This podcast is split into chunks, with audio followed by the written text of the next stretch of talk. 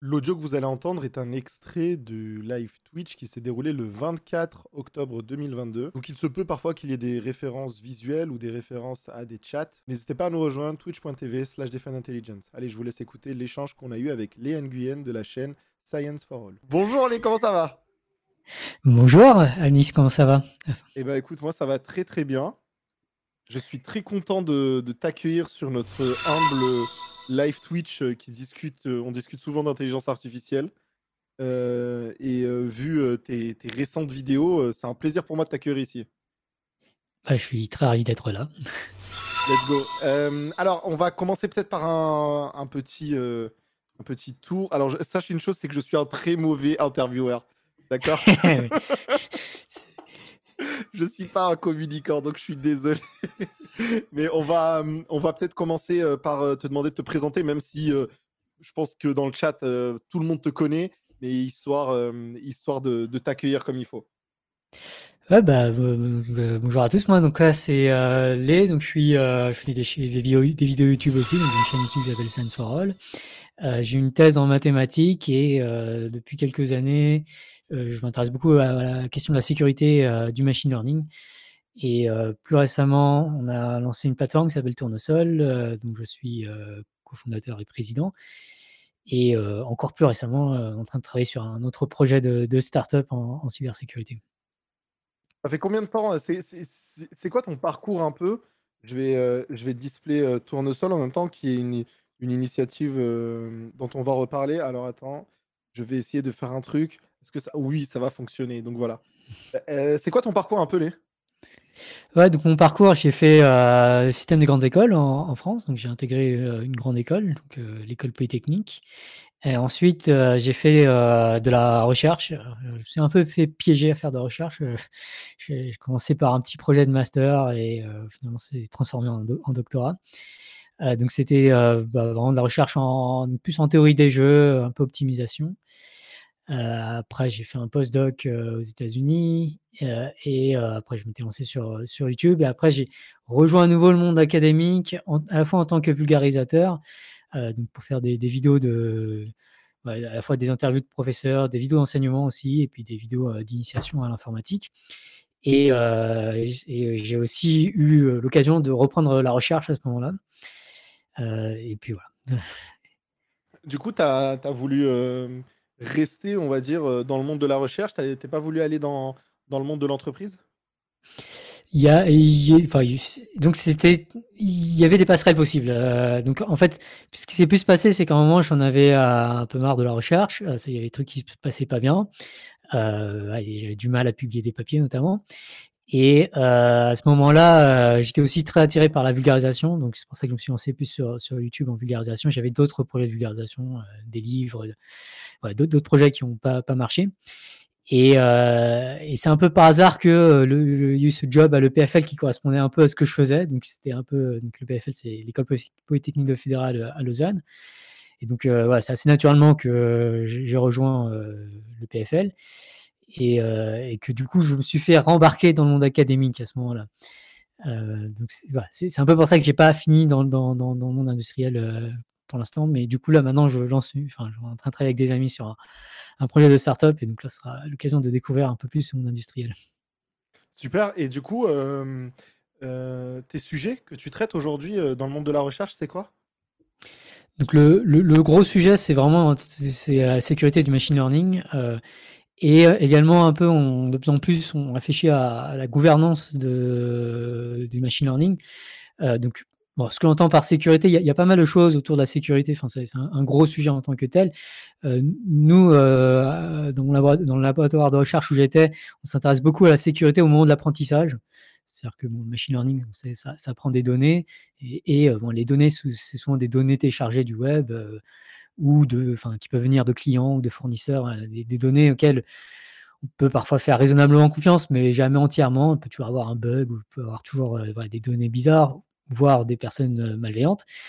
Euh, on en donc il faut un peu se protéger. ouais, on en parlera. Et euh, donc c'est vraiment la protection par rapport à ça. Et de façon un peu reliée, il y a une question également de, gouvernance de l'algorithme qui se pose. donc je pense que classiquement, dans les algorithmes classiques, la gouvernance c'est pas mal plus qui développe l'algorithme, puisque l'algorithme est essentiellement ce que le développeur en fait. Mais avec le machine learning, ce qui se passe de plus en plus, c'est que les données ont une influence énorme sur, sur l'algorithme. Donc, ce que recommande l'algorithme de YouTube dépend des activités des utilisateurs sur YouTube. Et du coup, il y a une question de gouvernance qui se pose, notamment si les utilisateurs ne sont pas assez certifiés, sont, qui ils sont, est-ce qu'il y a des faux comptes, est-ce qu'il y a. c'est un peu les questions qu'on se pose et comment est-ce qu'on fait en sorte que cet algorithme fasse ce que la majorité des gens, ou ce que. enfin, en tout cas, on réfléchit à comment est-ce qu'on peut gouverner ces, algorithmes que tout le monde utilise, mais que tout le monde conçoit d'une certaine manière collaborativement en fournissant des données. Je vois très ouais, je vois je vois assez bien. On va on va revenir sur tout ça, notamment en regardant, des petits parties de ta vidéo. tu tu connais un peu le principe de Twitch? Il y a un chat et cetera, donc en fait, les gens, ils peuvent interagir en en live et on a une question, ils te demandent: «Tu quel âge?» Ah, alors si si vous cherchez sur sur mon prénom et mon nom sur Google, l'autocomplétion numéro 1, c'est souvent âge. Donc c'est une question très récurrente apparemment, que beaucoup de gens se demandent. Alors je fais très jeune, mais je suis pas si jeune. Donc j'ai j'ai 35 ans et euh, d'ailleurs je les ai eus avant-hier. Eh ben, bon anniversaire! Mais merci. Super et euh, du coup, ton postdoc, tu l'avais fait où? Tu nous as dit? Désolé, j'ai euh, j'ai fait un postdoc aux États-Unis euh, en 2015. Et euh, bon, après le PFL, j'ai repris une charge de recherche, donc ça compte un peu aussi comme un postdoc en Suisse, du coup. Et pourquoi être revenu en France? Je te pose la question parce que moi aussi j'ai travaillé aux États-Unis et c'est souvent la question qu'on me demande tout le temps. donc pourquoi je suis revenu en France? Parce que au début je faisais des vidéos en anglais et ça marchait pas très bien et j'avais pas beaucoup plus d'argent mais je voulais quand même faire des vidéos du coup, je suis allé chez mes parents et il se trouve que mes parents habitent en France. c'est pour ça que je suis, revenu en France. Euh, parce que simplement j'avais pas de salaire. Euh, mais après, donc j'ai trouvé ce, job euh, en Suisse et depuis maintenant j'habite en Suisse. depuis, tu habites en Suisse. du coup, ça veut dire depuis, depuis toujours, tu as, voulu, as voulu avoir cette vulgarisation, etc. C'est super important pour toi, j'imagine. Et c'est d'autant plus important que moi, quand je discute, tu vois, avec des universitaires, etc., je retrouve pas souvent et j'arrive pas à retrouver suffisamment, on va dire plutôt, cet intérêt pour la vulgarisation. Tu vois, très souvent, quand on est tech, quand on est scientifique, etc., le premier réflexe qu'on a, c'est parler de science et, réussir à se projeter comme ça. Tu sens que ça change un peu ça aujourd'hui? Ça, change, mais pas beaucoup. enfin, je, je trouve qu'il y a l'impression que j'ai, c'est qu'il y a quand même pas mal plus d'intérêt, en tout cas, c'est un truc dont les gens parlent de plus en plus. On va dire qu'avant les sciences, je pense que les réseaux sociaux jouent beaucoup, parce qu'avant les réseaux sociaux, euh, bah, en gros, le chercheur, il pouvait rester dans son coin à cause des réseaux sociaux, surtout avec des périodes comme le Covid où il y a un, lien beaucoup plus étroit entre le monde de la recherche et, euh, le monde réel, les applications, et encore plus dans, un domaine comme le, machine learning. Euh, donc, il y, a quand même une envie une, valorisation. Enfin, donc c'est bien. Les, gens considèrent que c'est bien. Je fais attention à ce que je dis, parce que c'est un peu compliqué, mais les gens considèrent que c'est bien de faire la vulgarisation, mais c'est pas forcément si bien vu qu'un individu en particulier mmh. fasse la vulgarisation. Il, peut être mal jugé, surtout si c'est un jeune chercheur, parce qu'il y a un peu cette idée que le jeune chercheur, il doit encore faire ses preuves, il doit du coup faire de la recherche et montrer qu'il est bon en recherche, que du coup s'il fait autre chose, bah, c'est qu'il n'est pas assez intéressé, il n'est pas assez fasciné par la recherche, et que du coup, ça peut le pénaliser. Euh, bon, déjà en termes de temps, mais également, il y, a par exemple un, chercheur vulgarisateur très connu qui s'appelle, euh, je bute sur son euh, le présentateur de Cosmos, Carl, Carl, Sagan, qui est un vulgarisateur américain très connu et qui a fait de la recherche vraiment de très haut niveau et, euh, et, à un moment, voilà, il était euh, pressenti pour être à l'Académie des sciences. Et, euh, bah, et, la personne qui a été prise, les personnes qui ont été prises à l'Académie des sciences, avaient en fait un moins bon dossier académique en termes de publication scientifique uniquement que Carl Sagan. Ah oui, la, les, formations, c'est du, du, lourd, quoi. Ouais, pour le coup, c'est des, grosses formations. Et ok, et du coup, tu penses que cet aspect de vulgarisation parfois est négatif sur les carrières de certaines personnes? Ça, peut être négatif. Hein. Euh, il y, a notamment euh, Sean Carroll aussi qui en a beaucoup parlé, qui est un physicien qui a également euh, beaucoup de publications et qui n'a pas eu sa tenure, qui est le, truc la promotion scientifique pour les, chercheurs établis. il l'a pas eu, alors que d'après son dossier, c'est vraiment surprenant qu'il n'ait pas eu cette promotion. donc il y, a, eu pas mal de discussions autour de ça, du coup, pour essayer de, de se dire est-ce que, y a, y a, est-ce que la, communication scientifique est valorisée et pire que ça, est-ce qu'elle n'est pas vue négativement par les pairs? Parce qu'il faut, faut bien se rendre compte que, les décisions au final sont, sont prises par des chercheurs, des, des collègues qui, eux, pour la plupart, euh, très majoritairement, ne font pas de vulgarisation, ne connaissent pas le monde de la vulgarisation, voire parfois peuvent être méprisants vis-à-vis de la vulgarisation, euh, euh, qui peut être un peu simplifier à outrance des trucs pour essayer d'avoir la popularité et tout ça, alors que la vraie science, c'est la recherche. c'est un peu le discours que peuvent tenir notamment des, des, chercheurs plus âgés. Non, mais je te rejoins totalement, notamment sur le fait que que moi, même hors monde de recherche et dans le monde de l'entreprise, je vis exactement la même chose. C'est-à-dire que tu vas avoir des personnes qui vont voir l'aspect vulgarisation comme quelque chose de négatif. Moi, on me dit souvent Ah, mais tu arrives à, avoir des postes ou je sais pas, tu arrives à. Est-ce que, est que la vulgarisation t'aide dans ton développement de carrière? Pas du tout. Pas du tout. Absolument pas. Les gens, ils vont se dire Ah, c'est quoi? C'est du YouTube? Ah ouais, ah purée, ah, il a le temps pour faire du YouTube. Hein. Ah ouais, il a du temps à perdre, etc. etc. tu vois? Et c'est assez marrant que tu dis ça parce qu'en fait, du coup, on a le même parallèle avec, avec l'entreprise, mais je ne sais pas d'où ça vient, quoi. Parce qu'en fait, sur les générations entre guillemets jeunes, moi, au contraire, je reçois beaucoup de personnes qui me disent merci entre guillemets. d'ailleurs, il y a beaucoup de personnes aussi dans le chat qui t'ont dit merci pour toutes tes vidéos. Et c'est assez marrant ce parallèle parce qu'au final, on se retrouve, quoi. Ouais, je pense qu'il y a vraiment un fossé générationnel, je pense, euh, sur ces questions. Et euh, bah, après, tout n'est pas négatif. Hein. C'est-à-dire que j'ai quand même des opportunités que j'aurais pas eu euh, s'il n'y avait pas fait de vulgarisation. Mais c'est vrai que ça touche plus les personnes plus jeunes. Et qu'est-ce qui t'a donné envie de, faire de la vulgarisation? Qu'est-ce qui t'a donné envie de faire ta vidéo YouTube? Qu'est-ce qui t'a donné envie de cliquer sur le premier envoyé de ta première vidéo YouTube, le premier publié, ce fameux. Sachant que ces, vidéos ne sont plus sur YouTube. Ah, ça, date, ça date. J'étais jeune à l'époque, euh, mes erreurs. Euh, ouais, donc, euh, alors moi au début c'était un blog, c'était en 2012, ça, date. Et donc c'est vraiment né de, ouais, l'idée que moi, je faisais un projet de, enfin, ma recherche, euh, les maths que je fais sont, appliquées et euh, il y, a, y, a, un côté très, très simple euh, dans le sujet. je ne dis pas que les résolutions sont simples, mais les questions qu'on se pose étaient, simples. moi, je travaillais pas mal sur le partage gâteau à l'époque, puis les systèmes de vote.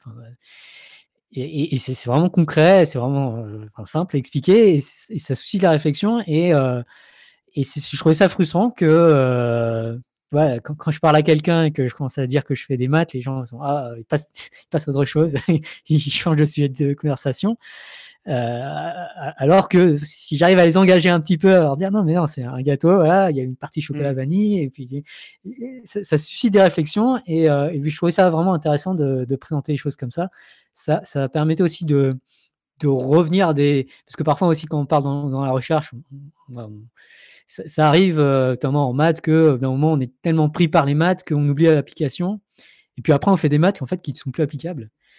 Euh, et, moi je pense que c'est un problème. Je pense que c'est mieux de, toujours garder le, lien entre, enfin surtout en maths appliquées, entre ce qu'on fait et les applications dans le monde réel ne serait-ce que parce que je trouve ça enthousiasmant de se dire qu'on fait des trucs qui vont contribuer au monde réel, mais aussi pour des questions de sécurité et d'éthique qui, là, où je pense que ça devient encore plus important. Et du coup, euh, je trouvais que ça intéressant d'avoir ce, lien avec le, grand public ou quelqu'un, enfin pas forcément le très grand public, mais au moins des gens qui sont pas du domaine, qui vont pas être fascinés par les maths en tant que tels, mais qui peuvent être euh, fascinés par les questions qu'on se pose et les solutions ou les grandes idées qui émergent de la recherche. Ouais, c'est notamment plus important pour les maths, parce que souvent, tu sais, dans les cours de récréation, collège, lycée, etc., tu entends, mais à quoi ça sert les maths euh, À quoi ça me sert d'apprendre mmh. à faire un compas À quoi ça me sert, etc., etc. Tu réponds quoi aux gens qui disent ça? Euh, je réponds que j'ai jamais utilisé de compas depuis, le collège, je ne sais pas. Euh, il y, a, plein de choses en maths, c'est vrai que je les utilise pas. Euh, bon, après, c'est vrai qu'il y a plein d'outils, sinus et cosinus, j'ai tendance à pas aimer ça, mais c'est vrai que finalement, je les utilise de temps en temps. Alors moi, je suis pas du tout un défenseur de l'éducation des maths. Je peux même dire des choses qui sont très, énervantes pour les gens qui défendent, heu, l'enseignement des maths. Tu voilà, peux y aller parce que moi je pense défends justement l'enseignement des maths donc heu OK. J'ai même tendance à penser que, heu, ça serait pas une si mauvaise chose si l'enseignement des maths était, heu, globalement optionnel. OK. Mais pourquoi? ça va parce qu'en en fait, ça vient du du bilan que que je fais de l'enseignement des maths. Si je fais le bilan de l'enseignement des maths, c'est vrai que pour une petite fraction des gens, comme toi et comme moi, c'est génial, ça nous a ouvert plein d'opportunités, c'est très fascinant intellectuellement tout ça.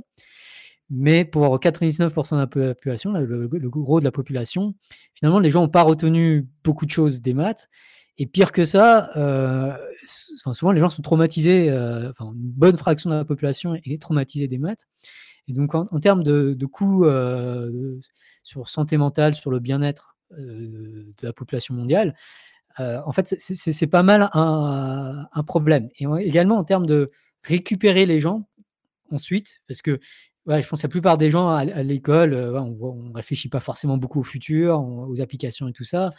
Et donc c'est normal de pas avoir de la motivation pour apprendre, tout le temps les maths, surtout si on n'aime pas ça, à ce moment-là et heu, le fait de rendre le truc obligatoire, ça peut faire en sorte que ça va couper complètement ces gens, au lieu de se dire, heu heu: «Bon, bah, peut-être que plus tard, si j'en ai besoin, j'apprendrai ça». Bah, les gens vont se dire: «Ah non, c'est vraiment pas pour moi» et c'est plus difficile après de récupérer pour la vulgarisation. Alors quand on fait de la vulgarisation en maths, l'expérience de beaucoup de vulgarisateurs en maths, c'est qu'il y a vraiment un effort à faire pour combattre ce ce ce cette peur des maths et donc typiquement, c'est, heu, donner l'impression qu'on n'est pas en train de faire des maths, piéger les gens à faire des maths, les rassurer constamment en disant: «Non, mais ça va être simple» et donc donc il y a il y a vraiment un coût globalement qui me semble pour la plupart des gens, heu, qui fait que le l'enseignement du maths est pas si est enfin, globalement, je dirais négatif. Alors bien sûr, on peut vouloir corriger ça et et je pense qu'il y a beaucoup de choses à corriger dans l'enseignement des maths, mais je pense qu'on sous-estime beaucoup la difficulté de vraiment, heu, améliorer le l'enseignement des maths. Heu, bah, il y a beaucoup de professeurs qui ont chacun chacun, et chacune leur méthode et il faudrait aussi à tout améliorer tout un système et je pense que c'est pas pas facile, quoi, voilà. Tu viens de tu viens de diviser le chat. Il y en a qui sont d'accord avec toi, il y en a qui sont pas d'accord avec toi. Je vais faire, je vais faire l'avocat du diable. Je comprends totalement le pour essayer de reparaphraser, heu, pourquoi créer de la frustration sur de la frustration et au final, heu, forcer la connaissance et n'est-ce pas perdre la connaissance finalement? Tu vois? Et en fait, tu vas faire en sorte que les gens, pour eux, c'est un chemin de croix et donc ils vont ils vont plus se sentir emmenés par ces maths et donc ils vont s'y opposer, tu vois? Ouais. Donc je comprends totalement cet argument. Mais dans l'autre sens, pour moi, les maths, heu, ne servent pas qu'à apprendre des formules et cetera, comme tu l'as dit au début. Les maths, ça sert à raisonner, tu vois? Les maths, ça sert à avoir une logique de démonstration. Les maths, ça sert à à faire en sorte que quand on te donne des hypothèses, tu vas pouvoir infirmer, confirmer et cetera, heu, ces hypothèses en suivant une logique de démonstration. Heu, de manière globale, moi, je pense que de plus en plus dans la société aujourd'hui, on manque de gens qui savent, entre guillemets, avoir une logique, tu vois, de démonstration et les formules, au final, on s'en fout, tu vois? C'est comme, quand Ouais, on dev, quand on dev, on nous dit, il y en a, je les vois, ils sont là, «Ah non, mais je veux pas regarder la doc, parce qu'il faut que je me rappelle, du code de tête et tout». Personne fait ça. Bien sûr qu'on on regarde tous Google, tu vois?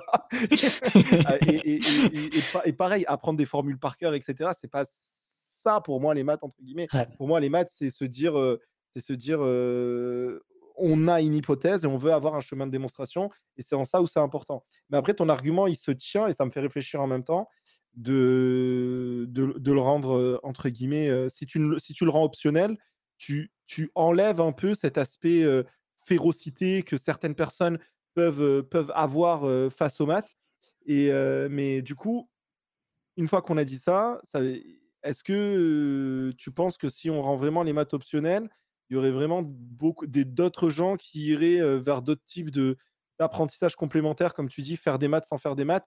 Ça, c'est une hypothèse pour laquelle je suis un peu moins, heu, optimiste que toi, tu vois? J'ai tendance à croire que les gens sont flemmards par nature et quand tu leur envoies quand tu leur enlèves quelque chose, heu, ils vont pas forcément chercher à aller, heu, récupérer, autre chose si ça leur demande un effort intellectuel. Ouais, non, c'est clairement, pas pas facile. Le là là là là où alors je suis je suis pas contre, l'existence de maths, en globalement. là là là où je pense qu'il y a enfin, je je suis pas pour plutôt le l'enseignement obligatoire des cours de maths. Après, je pense que si dès qu'on va loin dans n'importe quel domaine, heu, les maths viennent naturellement, en tout cas des des questions au moins de logique, heu, que ça soit enfin, alors clairement en physique ou en en informatique, surtout en data science, heu, très rapidement, bah, voilà, tu te dis: «Ah, j'aimerais bien faire ça. Ah, mais il faudrait que je comprenne comment ça fonctionne un vecteur». Heu, voilà, je pense et comme tu as la motivation de se dire: «Bon, j'ai envie de faire des data science» ou «J'ai envie, de faire tourner mon algorithme», il y aura beaucoup plus de motivation du coup et ce sera beaucoup plus facile et en plus les maths seront plus motivés. Typiquement à l'école, on apprend la dérivée en cours de maths. Je pense que c'est une erreur, heu, je pense qu'il faut, enfin Newton n'a pas inventé la dérivée pour faire des maths. Il a inventé la dé la dérivée pour faire de la physique. Heu, donc je pense que la dérivée, les équations différentielles et tout ça, ça a sa place en cours de physique, pas on peut pousser après en maths parce qu'il y a aussi des trucs très cool à faire, sans application physique. Mais je vois beaucoup plus les les maths plus naturellement enseignées dans d'autres domaines qu'en cours de maths, sauf pour les gens qui aiment les maths, heu, on va pas non plus interdire aux gens qui aiment les maths de faire des maths. Heu, mais voilà, ça serait un peu plus ça ma ma proposition, mais Ouais, c'est intéressant, c'est intéressant, c'est intéressant. Dispatcher, heu, les maths dans les autres, dans les autres et c'est intéressant. Mais après, je pense pas que ça plairait aux profs. Non, c'est c'est assez utopi enfin, c'est c'est pas c'est pas pragmatique, hein, comme so solution que je propose. Ouais, j'imagine, j'imagine. Il y a Aflous qui, merci beaucoup pour ton prime, qui nous dit: «Il faut apprendre à à sentir les choses mathématiquement». Heu, je pense qu'effectivement, en fait, cette intuition mathématique et c'est ce que, heu, une autre personne dans le chat aussi disait, mais heu, malheureusement, c'est, c'est pas comme ça qu'on apprend les maths avant les études supérieures. Tu sais, on les apprend de manière, souvent, très, très, enfin, Ouais. c'est bourrin, quoi, tu vois? Où on apprend les maths. D'ailleurs, fun fact, moi, par exemple, au CE1, j'étais nul en maths, CE1, CM1 et cetera, j'étais nul en maths et la prof avait dit à ma mère, vraie vraie histoire: «Votre fils, il fera jamais d'études scientifiques». C'est parce que j'arrivais Heu, pas à apprendre, tu vois? De non, mais tu vois, le Ouais. de crâne comme ça, pour pour moi aussi, c'était pas c'était pas pour moi et après au collège, justement, comme tu dis, j'ai découvert la physique et là, je me suis dit: Ah, «Waouh!» «J'ai découvert le compas». Waouh! Mais quel objet fantastique! Excellent, excellent. Bon, heu, on a fait une belle introduction, heu, on va, heu, on va passer à ta vidéo. Google a empoisonné la communauté scientifique. Je vais faire un petit, un petit sondage dans le chat, pour que, alors attendez, bougez pas.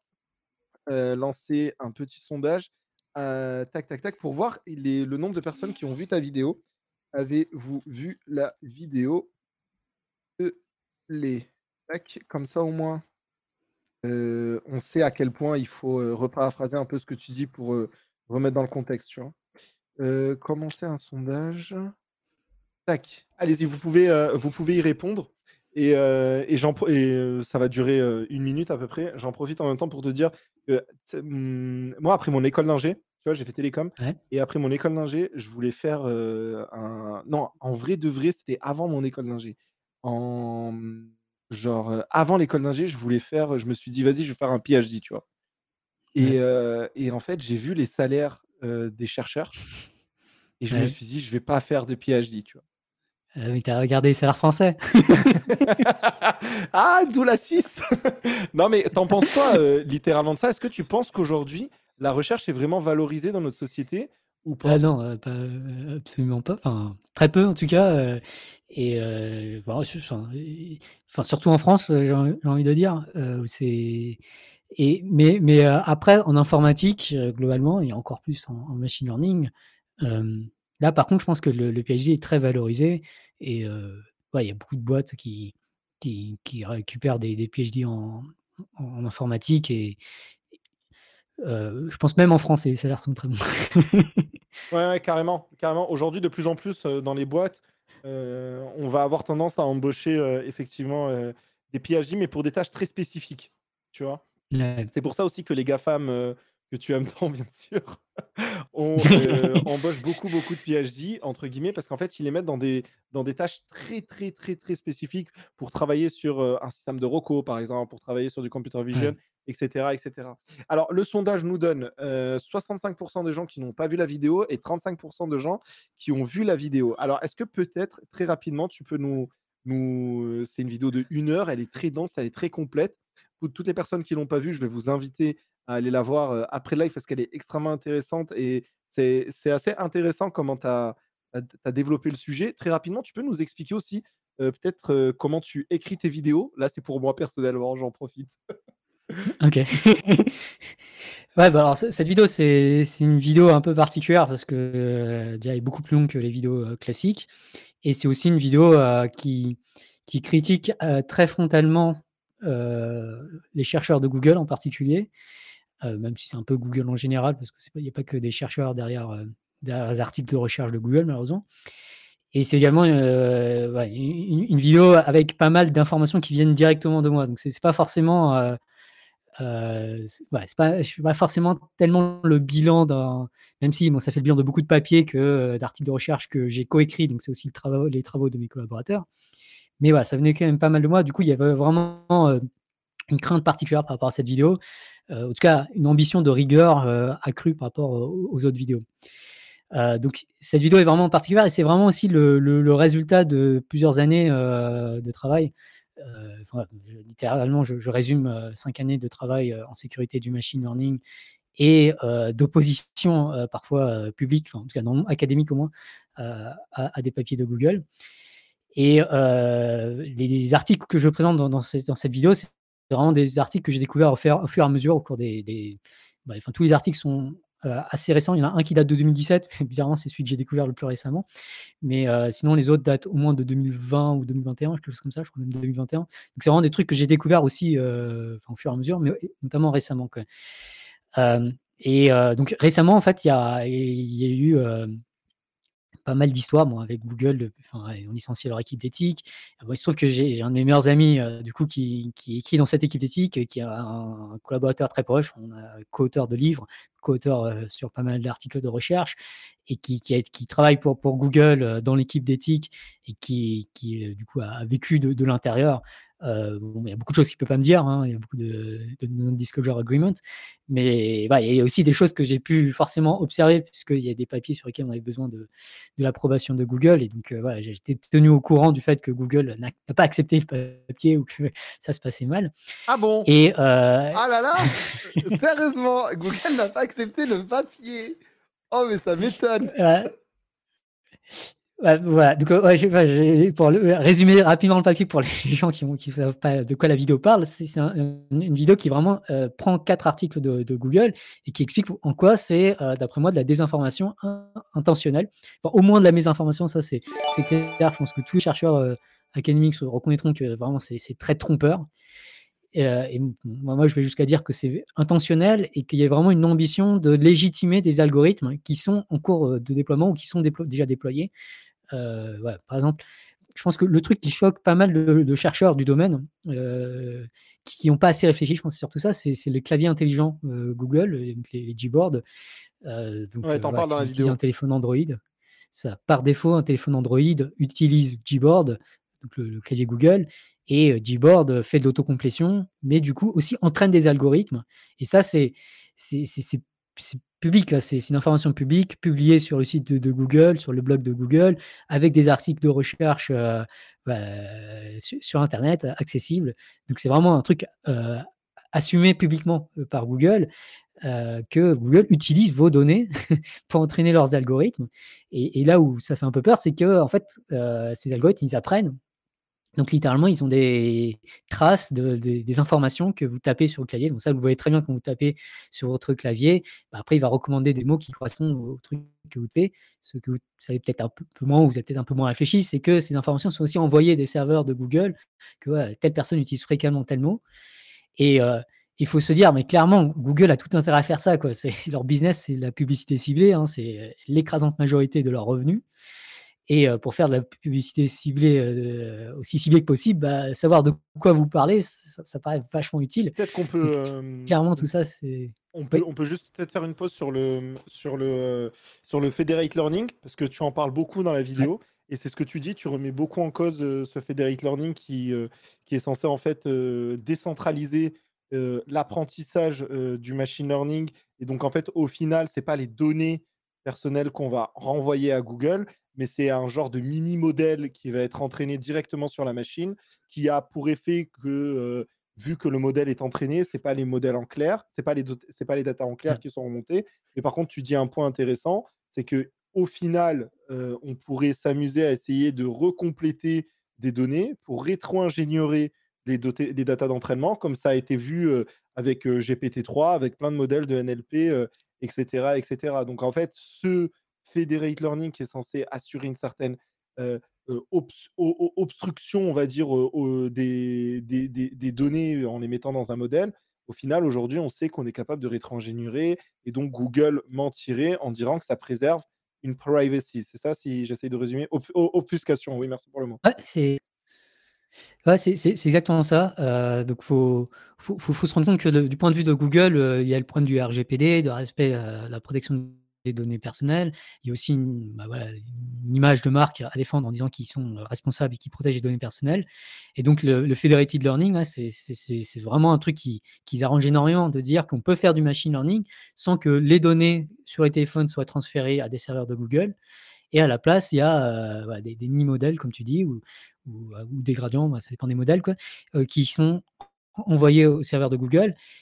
Il peut même être envoyé chiffré, donc c'est notamment l'article de Google. Donc, la communication est chiffrée et du coup, les techniques de chiffrement mémoire, je ne vais pas entrer ou de secret partagé, je ne vais pas entrer trop dans les détails, mais voilà, ça, donne l'impression que ça protège bien les données, qu'on ne peut pas les voir.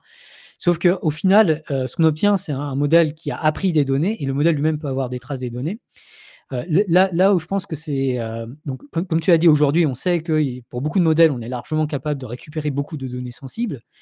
Là, où je pense qu'il y a un problème plus de rigueur scientifique, c'est de parler de, modèles qui protègent les données, les données personnelles, la privacy, alors, que aucun théorème n'affirme vraiment ça. Les théorèmes affirment soit que des bouts sont pas, l'algorithme final, mais des bouts, des, des morceaux à un moment donné protègent les, données personnelles. Mais bon, on s'en fout parce qu'au final, ce qu'on calcule, c'est le modèle final qui, lui, a des traces des données personnelles. Donc, là, là, on a un problème. Et, euh, et, ouais, puis je ne sais, pas ce que je voulais, où est-ce que je voulais en venir d'autre. Mais en, tout cas, euh, clairement, il y a un manque de rigueur parce que souvent, euh, dans la recherche en sécurité, ce qu'on veut montrer, c'est que quand on fait quelque chose, peu importe ce que les attaquants font, peu importe que des gens malveillants ou des gens curieux ou des gens font dans le système, on a envie de garantir le fait que la privacy est garantie. donc, on veut des garanties très fortes de sécurité. Et je pense qu'il faut vraiment aller vers ça. Quoi. Donc, la sécurité, si on pense à une voiture, même pas autonome, hein, une voiture de base. Quand on veut la sécurité de la voiture, c'est pas qu'elle fonctionne bien en circuit fermé après une heure de test. Non, il faut, vraiment pousser à fond les tests et, avoir autant de, garanties que possible. Et donc la critique, c'est qu'on ne peut pas affirmer qu'un système est sécurisé si on ne l'a pas poussé à fond, si on n'a pas poussé dans ses retranchements, et dans les cas où, en particulier, les, attaquants cherchent vraiment à récupérer des données. C'est super intéressant et je vais faire du coup l'avocat du diable et je vais faire la contradiction sinon c'est pas rigolo. Euh, je vois tout à fait ce que tu veux dire, mais est-ce que tu penses pas que justement, et tu le sais beaucoup mieux que moi, la science, le champ de la recherche, etc., avance toujours par tâtonnement, et au début, c'est jamais entre guillemets parfait. Donc forcément, c'est en pointant du doigt les irrégularités euh, qu'on va réussir à avoir quelque chose de stable, et ce n'est pas parce qu'il y a des irrégularités, des irrégularités pardon, qu'il faut euh, qu'il faut l'empêcher. Je pense par exemple à OpenAI qui dernièrement avec DALI 2 ou même avec GPT-3, ils ont fait tout un travail pour faire en sorte qu'il n'y ait pas de, leak de data, qu'il n'y ait pas des gens qui peuvent générer tout et n'importe quoi. Tu vois, ils ont engagé des équipes, ils ont, release, ils ont release des données petit à petit, etc.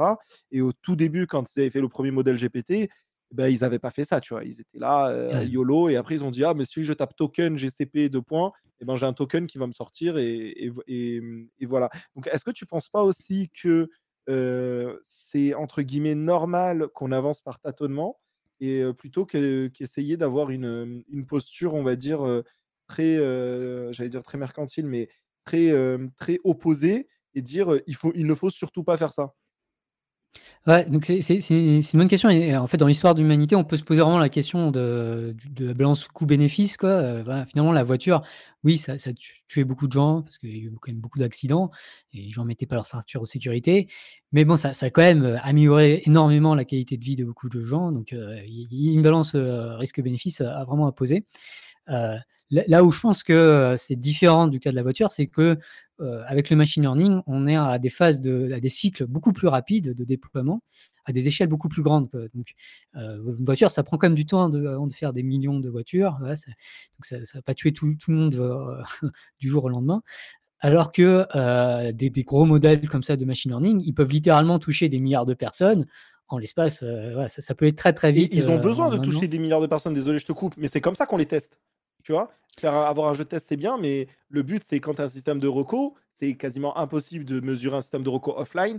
Il faut mesurer le système de reco online et heu, pousser les recommandations aux gens et regarder comment ça fonctionne. Donc oui, il faut Ouais. effectivement tester directement et toi, si je comprends bien, tu dis: «Vu qu'on déploie, heu, des solutions qui sont pas vraiment, heu, bien testées à très grande échelle, c'est dangereux». Ouais, c'est ouais, que donc le le le risque est beaucoup plus élevé que que pour d'autres technologies, vraiment, je pense qu'on il y a une question de mesure du risque. Quel est le risque du machine learning aujourd'hui? Heu, pour beaucoup d'applications, DALL-E, bon, voilà, ça va pas il y a le problème des deepfakes, il y a le problème de, de, heu, du porno et tout ça. Bon, ça pose certains problèmes, mais c'est mignon, j'ai envie de dire, par rapport aux algorithmes de recommandation. Enfin, littéralement, aujourd'hui, YouTube change son algorithme, ouais, peut-être que 6 mois plus tard, il y a une guerre civile dans un autre pays parce que, voilà, tout à coup, heu, il y a eu de la haine contre le, voilà, la communauté musulmane, voilà, c'est un exemple récurrent dans beaucoup de pays, en Inde, au Myanmar et tout ça. Donc littéralement, on peut avoir des des centaines de milliers de morts, à cause d'un changement d'un algorithme, et on n'a même pas le temps de de le tester juste parce que ça va ça va très vite, quoi. Mais en même temps, pour le l'améliorer, il faut le tester. Ouais, alors l'autre aspect, c'est que, aujourd'hui tout ça est ultra opaque. Heu, c'est-à-dire qu'on est on est incapable de dire quel est le l'algorithme de Fa de Facebook a changé en 2018, heu, on le savait pas on n'est même pas conscient, enfin on les les a fini par s'en rendre compte, enfin des médias ont fini par s'en rendre compte parce qu'ils voyaient que la viralité de leur contenu n'était pas la même, mais on est obligé de rétro-ingénierer à chaque fois ce que fait, heu, Facebook et on a accès à très peu de données par rapport à ce que fait Facebook. Et du coup ça nous empêche de faire ce processus de, heu, de remise, heu, en cause ou d'amélioration continue, heu, des produits, surtout sur des considérations éthiques. Parce que bien sûr, des entreprises privées, s'il s'agit d'améliorer les algorithmes pour augmenter leur viralité, et faire plus de revenus, ça je suis sûr qu'ils le font très, très bien. Mais par contre, sur des questions, avec des enjeux éthiques ou de sécurité, le fait que ça soit opaque et déployé aussi vite, heu, ça pose, heu, bah, je pense des questions, des problèmes de sécurité, heu, de paix mondiale, très, très graves. Mais justement, c'est parce que, comme tu l'as dit, ces boîtes, je vais pas te l'apprendre, mais Google est une boîte à genre 95% de machine learning, tu vois? Et et le fait de pouvoir déployer rapidement, le fait de pouvoir avoir des solutions «efficaces» entre guillemets, rapidement et cetera, c'est le corps même de leur business, tu vois? Et et demander à une entreprise d'être totalement transparente sur quelque chose qui est le corps même de son business, est-ce que c'est pas encore une fois utopique? Heu, bah, ça ça dépend, de des régulateurs, j'ai envie de dire. Il y a eu, heu heu, je veux dire la finance, se ré se régule, hein, même si leur business, c'est de faire, de l'arbitrage, bah, il y a des arbitrages qui sont interdits, il y a des régulateurs, il y a des moyens énormes qui sont mis. De la même façon, les avions, il y a énormément de régulations qui a été mise. On peut pas vendre un avion comme ça aujourd'hui, il faut vraiment, heu, investi enfin ça coûte des milliards de tester un avion aujourd'hui et il y a énormément de transparence qui est obligatoire, heu, au niveau de la conception d'un avion, même au niveau des vols, hein, heu, savoir où sont les avions et tout ça, c'est ultra réglementé et aujourd'hui, on n'a pas du tout ça dans le cadre, du machine learning, alors que le machine learning évolue beaucoup plus vite et aura du coup besoin de beaucoup plus de surveillance et de régulation externe que l'aviation. Ouais, c'est effectivement une bonne réponse. Même, par exemple, pour avoir travaillé moi j'ai pas mal travaillé dans les communications spatiales, aux États-Unis, quand je bossais là-bas et par exemple, pour envoyer un satellite, il faut par exemple que tu dises, des trucs assez avancés, hein. C'est-à-dire, dans combien de temps il va se détruire? Quelle est sa probabilité de toucher une zone habitée? etc., etc. Sinon, tu as pas le droit de l'envoyer. Donc, effectivement, l'argument de la, de la régulation, tu touches un très très bon point. Mais est-ce que tu penses pas aussi que malheureusement, on est quand même dans une science euh, assez, on va dire, euh, avancée. Tu vois, aujourd'hui, va parler, euh, va parler à la Commission européenne ou à l'Assemblée nationale de Federate Learning. Ils vont dire Ah, tu vois, il y a aussi ce trou béant qui se fait de plus en plus, entre guillemets, entre des institutionnels qui sont capables de réguler et, et, et, des experts qui développent de plus en plus vite et qui se situent dans des, dans des GAFAM de plus en plus gros. En penses quoi de ça? Ouais, c'est clairement un problème. je rajouterai à ce problème-là, c'est que même les experts, donc les chercheurs en machine learning, aujourd'hui travaillent très majoritairement, enfin les chercheurs académiques, hein, des gens pas du tout payés directement par Google et Facebook. Enfin, il y a quand même beaucoup de financement indirect. Ouais, bah, on, connaît.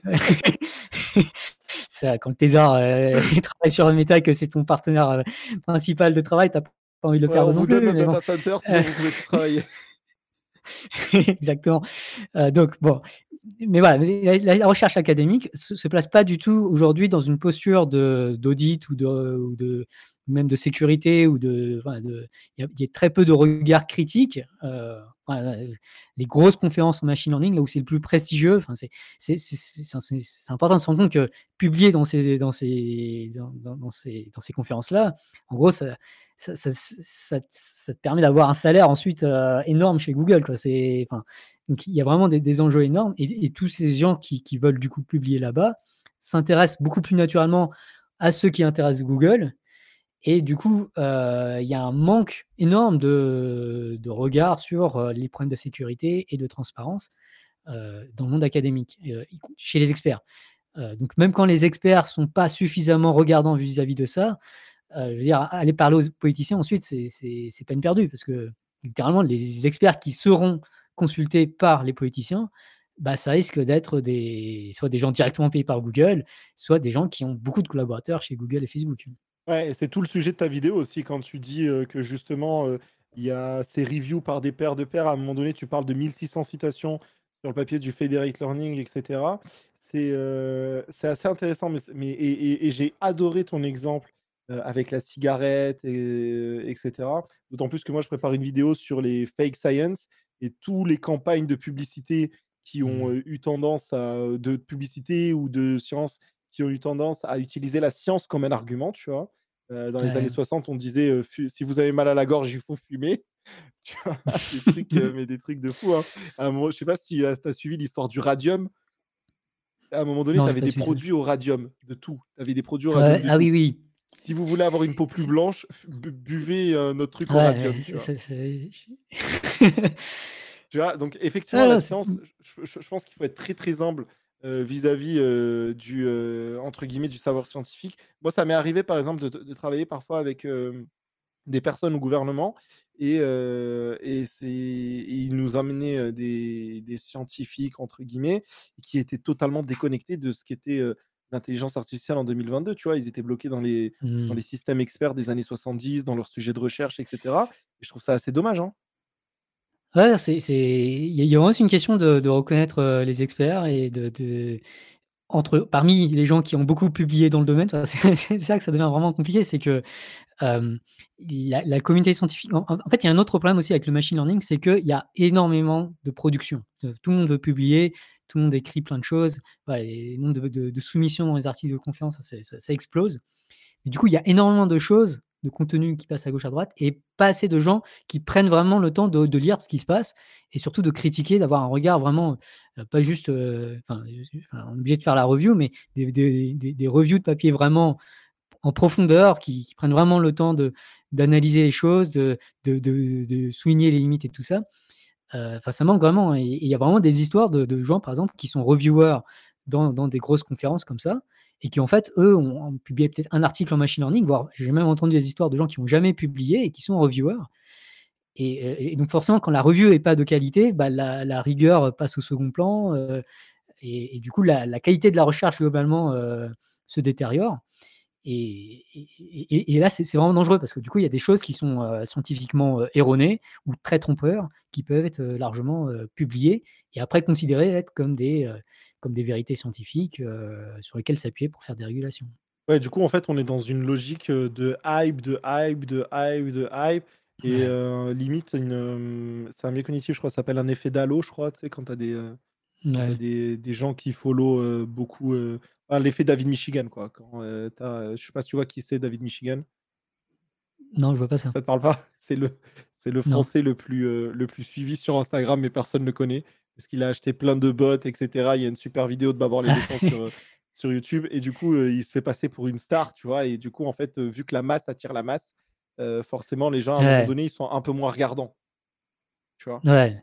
Et du coup, c'est intéressant qu'on retrouve, ce truc de de famous, de putaclic d'Instagram dans le monde de la recherche de la même Ouais, manière avec les citations. Ça me Ouais, c'est ça vraiment. Ouais, c'est c'est effrayant, quoi. C'est, a beaucoup de dynamiques qu'on critique beaucoup sur les réseaux sociaux, en fait, existent également dans le monde de la recherche, heu, Ouais, parce qu'au final, hem, ça reste des humains. Dans ta vidéo aussi, tu parles à un moment donné, si j'essaye de retrouver, des solutions. Du coup, c'est quoi les solutions? À un moment donné, tu parles aussi d'un trade-off entre la performance et la privacy. Tu peux nous nous en parler un peu?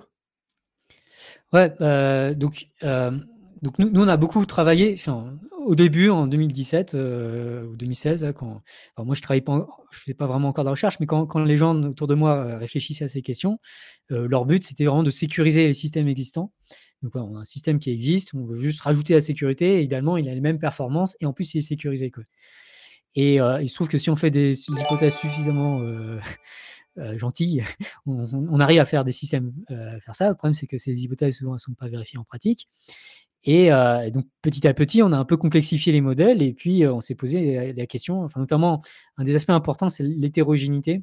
C'est le fait que, mon comportement est pas du tout le même que le comportement de quelqu'un d'autre sur YouTube, le genre de vidéo que je regarde est pas le même. La manière dont je tape sur mon clavier, bon déjà j'ai pas de clavier Gboard, mais voilà, si si j'utilisais un clavier Gboard, ça serait pas du tout les mêmes données que j'enverrais que quelqu'un d'autre et ça, en fait, ça ça bah, intuitivement, ça nous permettre de distinguer facilement les uns des autres et du coup, je pense intuitivement, on sent que, pour qu'on il y ait rien d'identifiable, bah, va falloir vraiment, brouiller, les données, de chacun pour qu'elles ressemblent aux données des autres, et du coup, on perd forcément en qualité. C'est un peu ça l'idée et bah, il se trouve que, moi, j'ai pas travaillé énormément sur la privacy moi-même, mais il y a des papiers qu'on cite, que je cite notamment dans dans les vidéos, qui qui montrent que des théorèmes d'impossibilité, c'est-à-dire que, heu, forcément, heu, par exemple, si on essaie d'estimer, heu, une moyenne, on a chacun un un un nombre et on essaie de calculer la moyenne de tout le monde, mais de sorte que le nombre de chacun soit pas retraçable, qu'on puisse pas il y a une façon un peu formelle de de parler de tout ça. Ouais, mais Bah, on n'y arrivera pas quoi, mais tu vois, la mmh, en plus de ça, il y a d'autres solutions qui existent. Encore une fois, je vais faire le défenseur du diable, mais il y a bon, alors c'est pas parfait, encore une fois, c'est pas parfait, mais aujourd'hui, c'est ce qu'a utilisé, par exemple, hem, GPT-3. Ils ont ils ont fait un papier super intéressant, justement, dans leur papier, il y a un il y a un il y a un encart sur la privacy. Ils expliquent qu'ils ont anonymisé les données par des algorithmes aussi et cetera, par des patterns. Alors oui, parfois, il peut y avoir des des des des trucs qui vont qui vont moins passer, tu vois? je sais pas moi, si quelqu'un s'appelle, heu, Stramberry, forcément, peut-être, il va pas se faire anonymiser, tu vois? Parce qu'il est dans le dictionnaire des mots Ouais, courants ou des choses comme ça. Mais c'est des approches qui permettent qui permettent quand même, sans avoir besoin de de remettre en cause du federate learning ou quelque chose, de d'entraîner des modèles sur des données anonymisées. Alors bien sûr, le le l'efficacité sera moindre, dans le sens où forcément ce ne sera pas les données réelles. Mais par exemple, tu peux remplacer, c'est ce qu'ils ce qu'ils avaient fait GPT-3 je crois, ils remplaçaient tous les noms par, name, tu vois? Et en fait, ça faisait ouais. des des apprentissages d'entités, de telle sorte à ce que, quand tu prédisais un truc, il allait remplacer par, le name du contexte actuel où tu voulais générer ta phrase. Et ça, c'était assez malin, tu vois? Ouais, donc alors je pense que ça c'est les solutions pour, ça ça augmente, la privacy du modèle, donc ça ça améliore les choses. Mais le problème, c'est qu'on a on a aucune garantie et que, ben, faut se dire, un autre exemple que je pourrais prendre, c'est enfin quand quand quand quand il y a un meurtre et que, bah, le meurtrier a pas envie de se faire prendre, donc il y a un problème de privacy, il veut pro protéger, heu, toutes les traces qui mènent à lui. Mais un enquêteur, il va il va chercher, heu, toutes sortes de petites traces à gauche, à droite, heu, toutes sortes d'indices et c'est souvent une combinaison de plein d'indices qui lui permet de remonter, et du coup de retrouver la trace donc notamment, il y, a, un cas que je cite dans la vidéo qui est le cas du Golden State Killer, qui lui est retrouvé par des, histoires d'ADN, mais de, cousins éloignés. Donc c'est cette histoire est, incroyable. Et puis, ça, c'est incroyable. Et, là, dans la privacy, c'est, enfin, si, si tu l'ADN, en fait, tu as beau anonymiser comme tu veux, enfin, l'ADN, c'est, une donnée vachement personnelle, quoi, vachement identifiante. donc, donc, en l'absence de garantie, c'est plus à quel point on, on, maîtrise, on est capable de quantifier ou d'avoir de, une confiance sur le, modèle tel qu'il est déployé après tous ces, systèmes d'anonymisation. Et dans le cas de l'anonymisation, bah, ça améliore, mais on a très très peu de garanties au final que ça protège vraiment contre des gens qui, qui, fouillent vraiment dans les données. Alors qu'est-ce qu'on fait? On arrête tout? donc, un, des aspects, c'est que plus on pousse sur la, performance, plus, les problèmes de privacy vont être grands. une, façon de voir ça, c'est que la performance aujourd'hui, ça s'obtient avec des modèles toujours plus gros et que plus, plus un modèle est gros, plus il a de lignes de code, il y a un nombre de paramètres, hein, on peut écrire chaque paramètre sur une ligne, donc ça fait un nombre de lignes de code. Et quand on écrit beaucoup de lignes de code, il y a plus de surface d'attaque ou il y a plus de, traces qui sont potentiellement laissées. Et que du coup, les très gros modèles sont des modèles qui sont euh, par nature plus dangereux en termes de privacy, également de sécurité, pareil, euh, en termes de sécurité, plus on a de lignes de code, plus on a de surface d'attaque. Mais plus on a de data, plus les data personnelles se perdent aussi. Donc ça veut dire que la masse est euh, un moyen d'anonymisation aussi. Euh, bah, ça, dépend ce qu'on entend par. Euh, est-ce que si on a des données personnelles d'un individu, qu'on. Bah, c'est personnel d'un individu, donc ça, ça se noie pas vraiment. Quoi. Ce qu'il faut, c'est vraiment beaucoup de gens avec beaucoup de données. Mais là encore, il y a une histoire de. Donc, dans le papier de recherche, on en parle un peu plus, mais en gros, la dimension du modèle, donc le nombre de paramètres, euh, bah, en gros, il ne faut pas qu'il soit beaucoup plus grand que le nombre de participants au système. si on veut vraiment noyer, euh, il faut, imaginer que chaque paramètre, ça pousse dans une direction et euh, on est chacun différent dans une direction et il faut, qu'il y ait suffisamment de. c'est comme si chacun choisissait une direction. Et si on a plus de directions que de gens, bah, finalement, il y a une direction qui me correspond à moi. Et du coup, cette direction, elle me trahit d'une certaine manière. Ouais, c'est exactement l'exemple que j'ai moi dans mon expérience personnelle c'est à un moment donné, on... bref, je ne dirais pas quelle entreprise, mais on a construit un système de recommandation et on disait, euh, bah, il nous faut l'âge, le code postal et euh, les produits que, que, les gens ont achetés, tu vois. Et euh, on nous a dit, ouais, mais en fait, il va falloir donner plus de garanties d'anonymisation. Parce qu'en fait, qui vous dit pas que, j'en sais rien, dans un village dans les Alpes, pour être pas loin de chez toi, il n'y a pas une seule personne qui a 18 ans tu vois, une seule personne qui a acheté du coca le vendredi. Tu vois? Ah On serait capable de savoir qui c'est. Mais à ce moment-là, si on se pose ces questions-là et à ce niveau, on arrête de faire de l'intelligence artificielle, tu vois? Bah, c'est une question de, balance coût-bénéfice. Euh, je pense qu'il y, a des applications pour lesquelles, euh, lorsqu'on fait ça, vraiment, on améliore la qualité de vie des gens, on, et on, empiète sur la privacy, mais c'est peut-être pas trop. je pense, pense qu'il faut raisonner un peu au cas par cas. Dans, le cas d'un truc comme. Ah, ton micro, il, y a un peu du grésillement. alors, un truc? je... Non, j'ai touché à rien, mais il me fait souvent. Euh, T'inquiète, t'inquiète.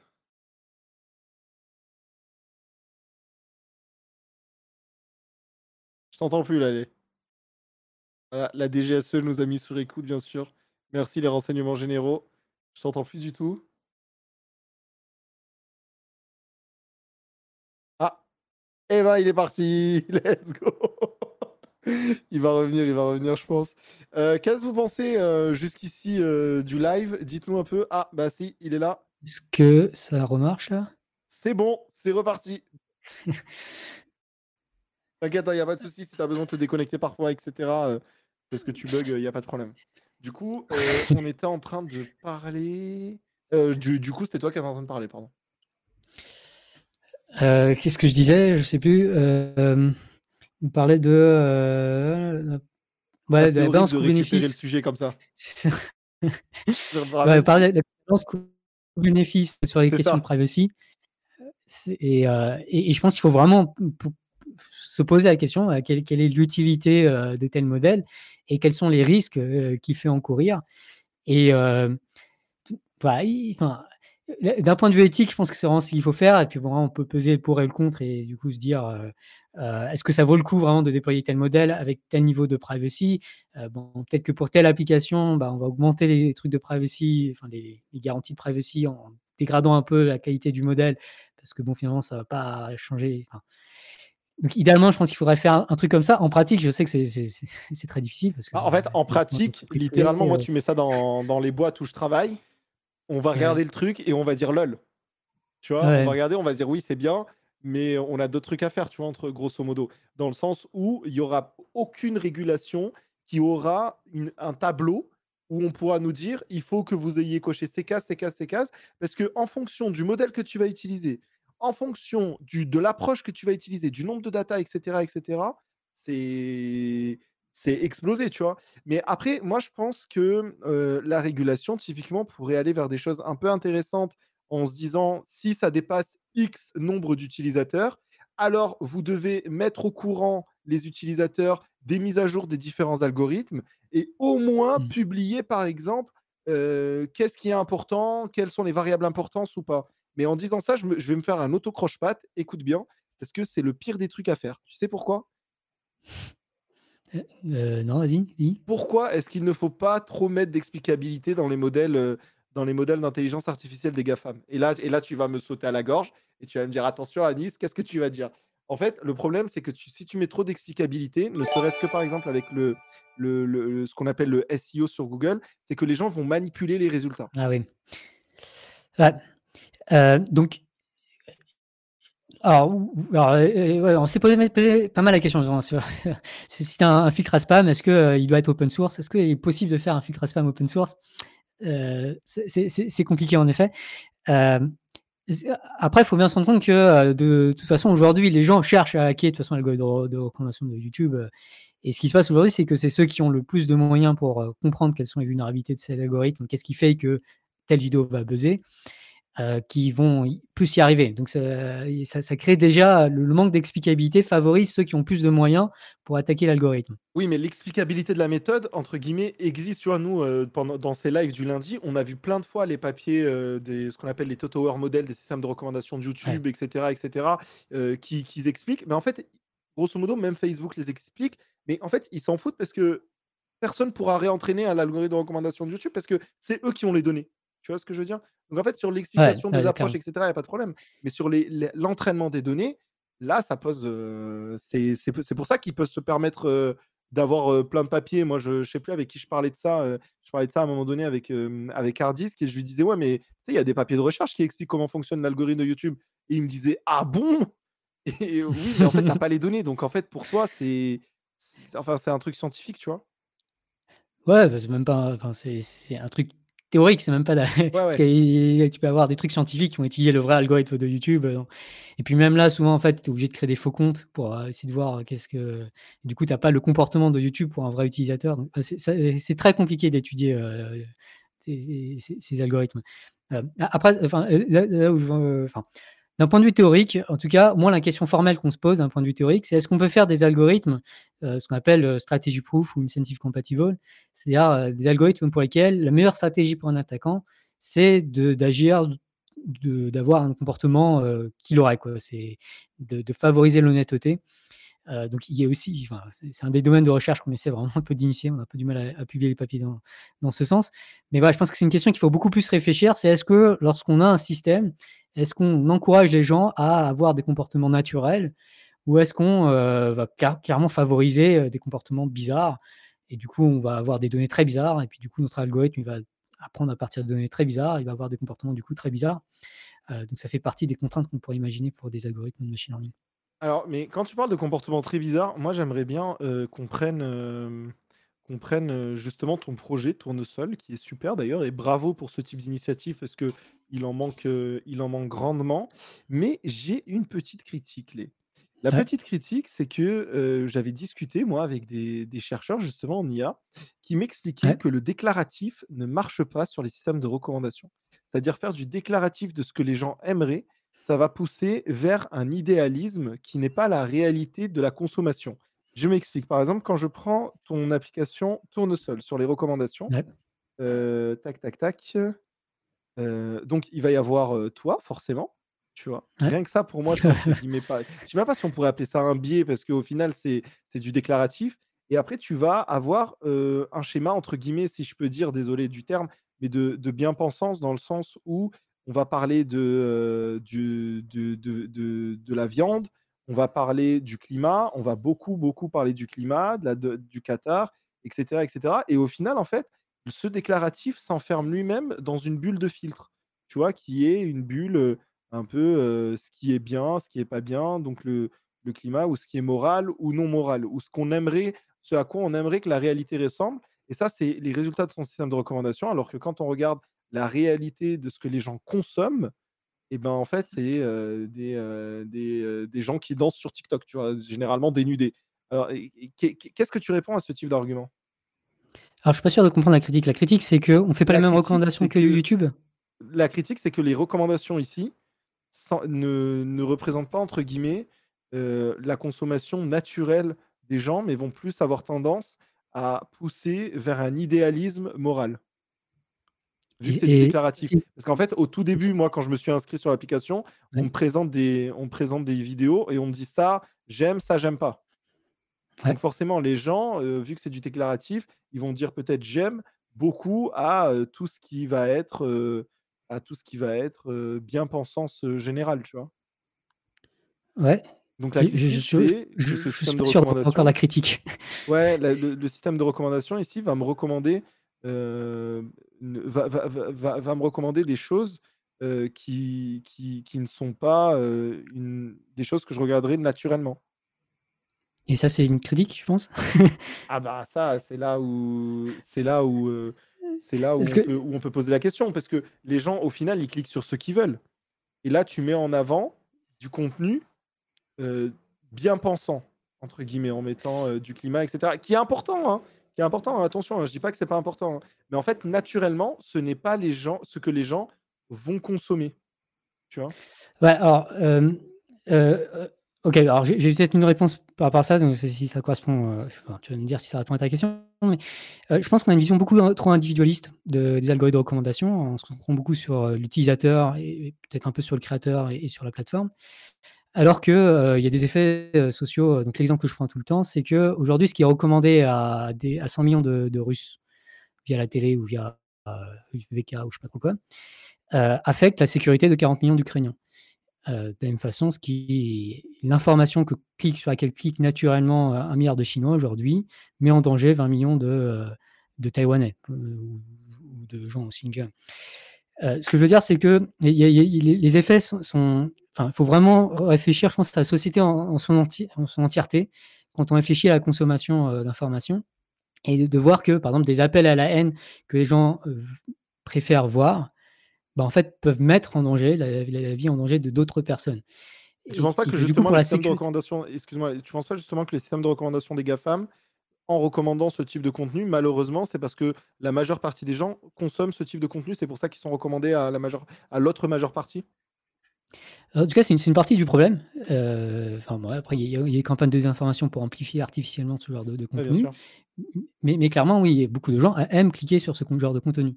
Et c'est là et c'est là qu'il y a un énorme problème. C'est que, heu, la haine est extrêmement addictive, heu et extrêmement, propagée par des utilisateurs authentiques, heu et le problème, c'est que cette haine, elle met en danger des personnes qui qui n'ont rien demandé, enfin qui qui ne font même pas partie du système, ouais, par exemple, prendre le cas du Myanmar, il y a une communauté, les Rohingyas, qui, ouais, il y a 700 000 Rohingyas qui ont dû déménager de chez eux et ça fait, maintenant 4 ans qu'ils habitent plus chez eux et qu'ils sont dans des bidonvilles au Bangladesh. Pourquoi? Bah, parce que, il y a la majorité de la population, au Myanmar qui aime cliquer sur des vidéos qui disent du mal de, heu, des Rohingyas et donc c'est là que je pense qu'il faut vraiment, heu, abandonner, un peu cette vision juste utilisateur et et algorithme parce que, les habitudes de consommation des gens mettent en danger d'autres personnes. OK, c'est inté c'est intéressant. En fait, moi, cet argument, j'ai souvent tendance à dire, heu, alors les exemples que tu dis sont sont très forts et je peux même rajouter un autre exemple.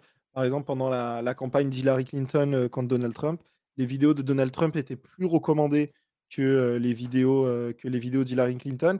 Je vais te montrer même un truc, je sais pas si tu l'as vu, c'est un article de blog en vrai assez cool de, de, enfin c'est un article de blog qui est même un petit papier de, de, Twitter qui ont analysé en fait les, les boosts algorithmiques qu'il va y avoir sur l'amplification des différents partis politiques. Ouais, Euh, alors attends, je vais, poussent, je vais te partager ça rapidement. Tu vas me dire si tu le vois. Euh, il faut que je retrouve rapidement. Bam bam. Je fais le ninja. Euh, tac tac tac tac tac tac. The paper here. Ok, très bien. Voilà. Donc ici, je vais vous le partager aussi dans le sur Twitch. Vous allez le voir. Donc ici, c'est Algorithm Amplification of Politics on Twitter. Et il y a un, un schéma qui est assez fort. Ici, ils ont constaté qu'en fonction des différents partis politiques, ceux qui avaient le plus de boost algorithmique, c'était les partis d'extrême droite. Yep. Les partis d'extrême droite avaient leur contenu qui était beaucoup plus recommandé, tu vois. Donc ça va un peu Ouais. dans le sens où tu dis, c'est-à-dire que on peut imaginer comme Trump, euh, Hillary Clinton, que c'est des contenus beaucoup plus sensationnalistes et en fait les gens vont avoir tendance à beaucoup plus cliquer dessus. Mais en fait, une fois qu'on a dit ça, où est-ce qu'on met le, seuil, où est-ce qu'on met le threshold? Je m'explique. Parce qu'aujourd'hui, si on se dit, OK, euh, il ne faut pas recommander du contenu qui va, euh, qui va pousser au génocide d'un peuple. Ça, je pense qu'on est tous d'accord sur ce chat pour le dire. Mais en fait, jusqu'à où on met ce threshold de il ne faut pas recommander ça.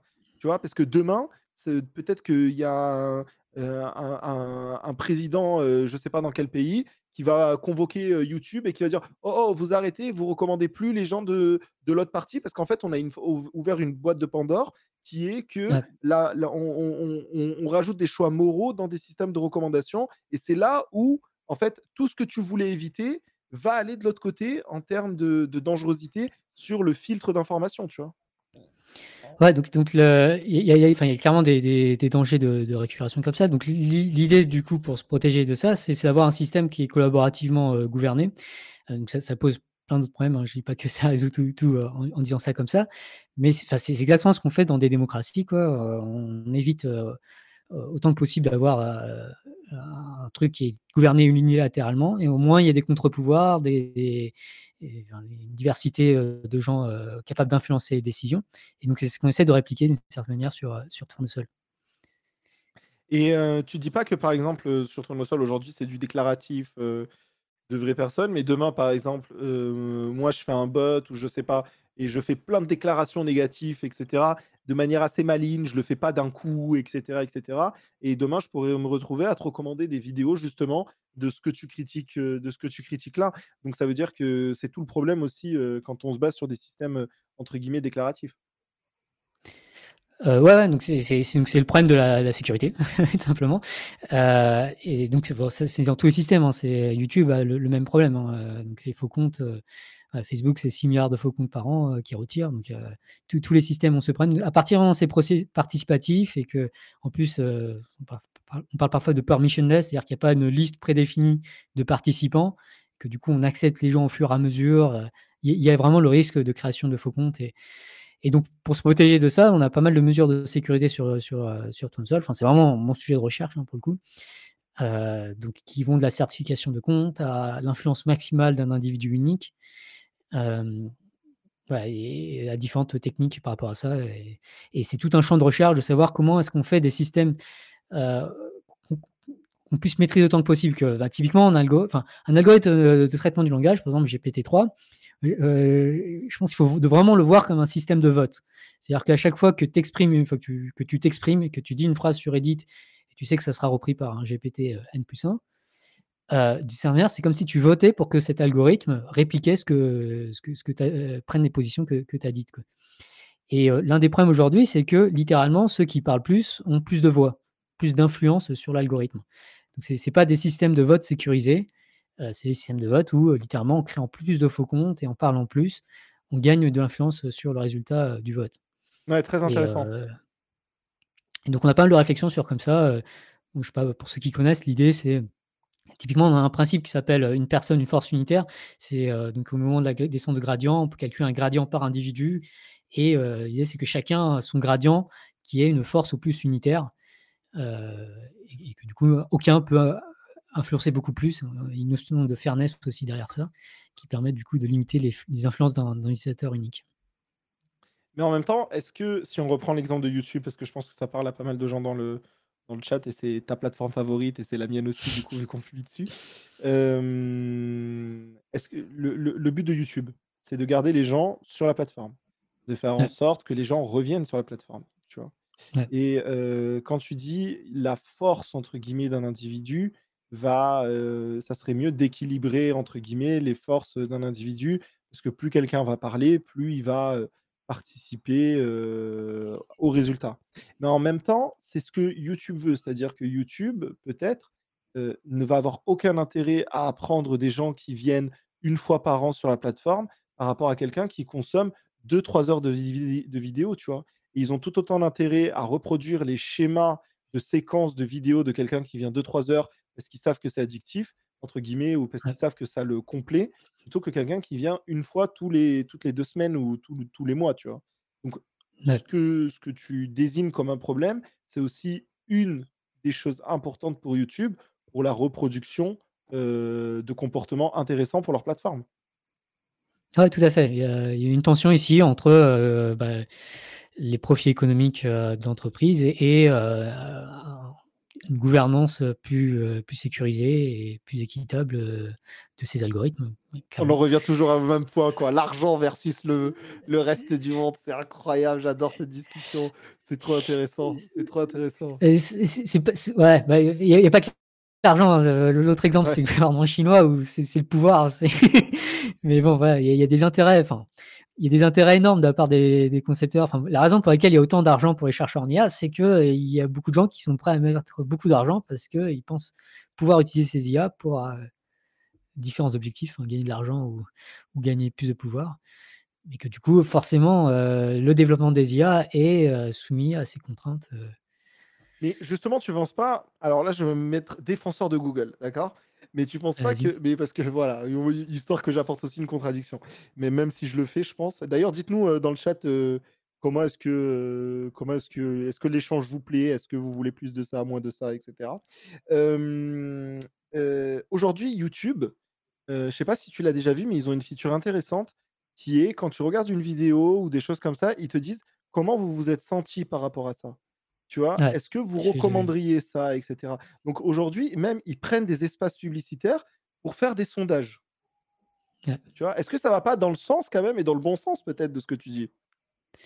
bah, peut-être, c'est impossible de savoir. j'ai pas de ils communiquent très peu, enfin, j'ai pas vu beaucoup de communication sur ça et en tout cas, j'ai pas l'impression que ces données soient publiques, et je sais pas comment est-ce qu'ils utilisent donc c'est peut-être un truc qui va dans le bon sens.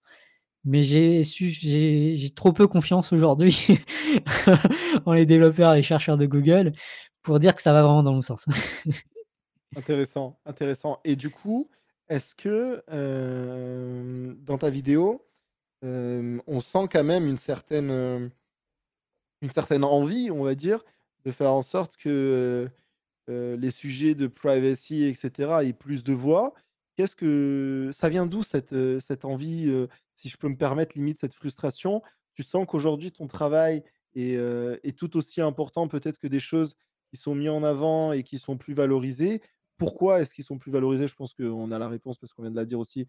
Pourquoi ils sont plus valorisés? Parce que quand tu mets Google, c'est eux qui ont qui mmh. ont tout le pouvoir etc. Mais une fois qu'on a dit ça, alors qu'est-ce qu'on fait? Ouais alors, sur un point, moi je suis suis pas à fond sur la privacy, hein, c'est c'est pas mon sujet de recherche. je pense que ça pose des problèmes, mais la sécurité du machine learning est pour moi beaucoup plus grave, qu'on voit que ça que ça a mené à des génocides, avérés dans le cas de enfin, reconnus par, Amnesty International et par l'ONU dans le cas, de Facebook au Myanmar et mais bon, très largement avéré dans plein d'autres cas, également.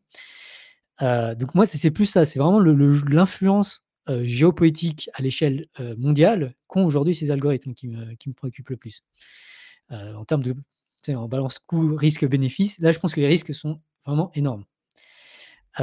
et donc, moi, l'objectif vraiment de cette vidéo, c'est ce que, ce que j'aimerais, c'est que plus de gens d'experts du domaine, de, de, des, des, ingénieurs et des chercheurs du domaine, heu, prêtent attention à ces questions, heu, soient beaucoup plus critiques des claims positifs et heu, réfléchissent à tous ces effets secondaires, heu, ce qu'on appelle dans notre livre, les effets secondaires indirects. C'est parfois in indésirables, enfin souvent indésirables et difficilement prévisibles et qui sont si faciles à louper si on ne prend pas le temps de réfléchir à ces quelle est la conséquence de déployer tel algorithme à telle échelle? Donc et je pense que plus on réfléchit à ça, plus on se rend compte qu'il y a vraiment une responsabilité énorme et qu'en particulier la communauté scientifique, heu heu, bon déjà, il y a un autre aspect aussi, c'est juste qu'en termes de rigueur scientifique, c'est catastrophique. Enfin, c'est en termes de moi je suis très déçu juste sur l'aspect scientifique, hein, oublions les conséquences, voilà, il y a littéralement des papiers qui mentent sur les résultats de leurs propres articles et ils sont, au lieu d'être rejetés, ils sont acceptés, célébrés, cités des milliers de fois, heu, par les par les par les pairs académiques J'ai vu heu plein de fois sur Twitter, notamment il y a des gens qui ont qui sont moqués typiquement de l'article de DALL-E 2 d'OpenAI et il y avait un chercheur de Carnegie Mellon justement qui disait, heu: «Il faut arrêter les conneries avec ces articles-là. Ces articles n'ont rien de scientifique, c'est du pur blabla marketing».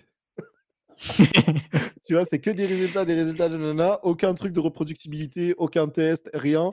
C'est juste regardez comme on est trop fort et tu sais, ils l'ont mis sous forme Time New Roman et voilà, histoire de faire un truc scientifique et heu et heu et d'autant plus d'autant plus dans le cadre de l'intelligence artificielle, du Ouais. machine learning et cetera et toi, tu le sens ça? Ah ouais, à à à fond quoi là, enfin il y a une crise de la reproductivité énorme en machine learning, hein. C'est c'est très difficile de reproduire un résultat. J'ai déjà entendu des des histoires de papiers, heu, bah, qui font tel truc et puis on demande, on n'arrive pas à reproduire, on demande aux chercheurs, heu, c comment vous avez obtenu le résultat et puis voilà, ils te sortent: «Ah ouais, on a utilisé tel paramètre», voilà, heu heu Il y a des initiatives cool, comme le truc que j'affiche, tu vois? Paper with Code.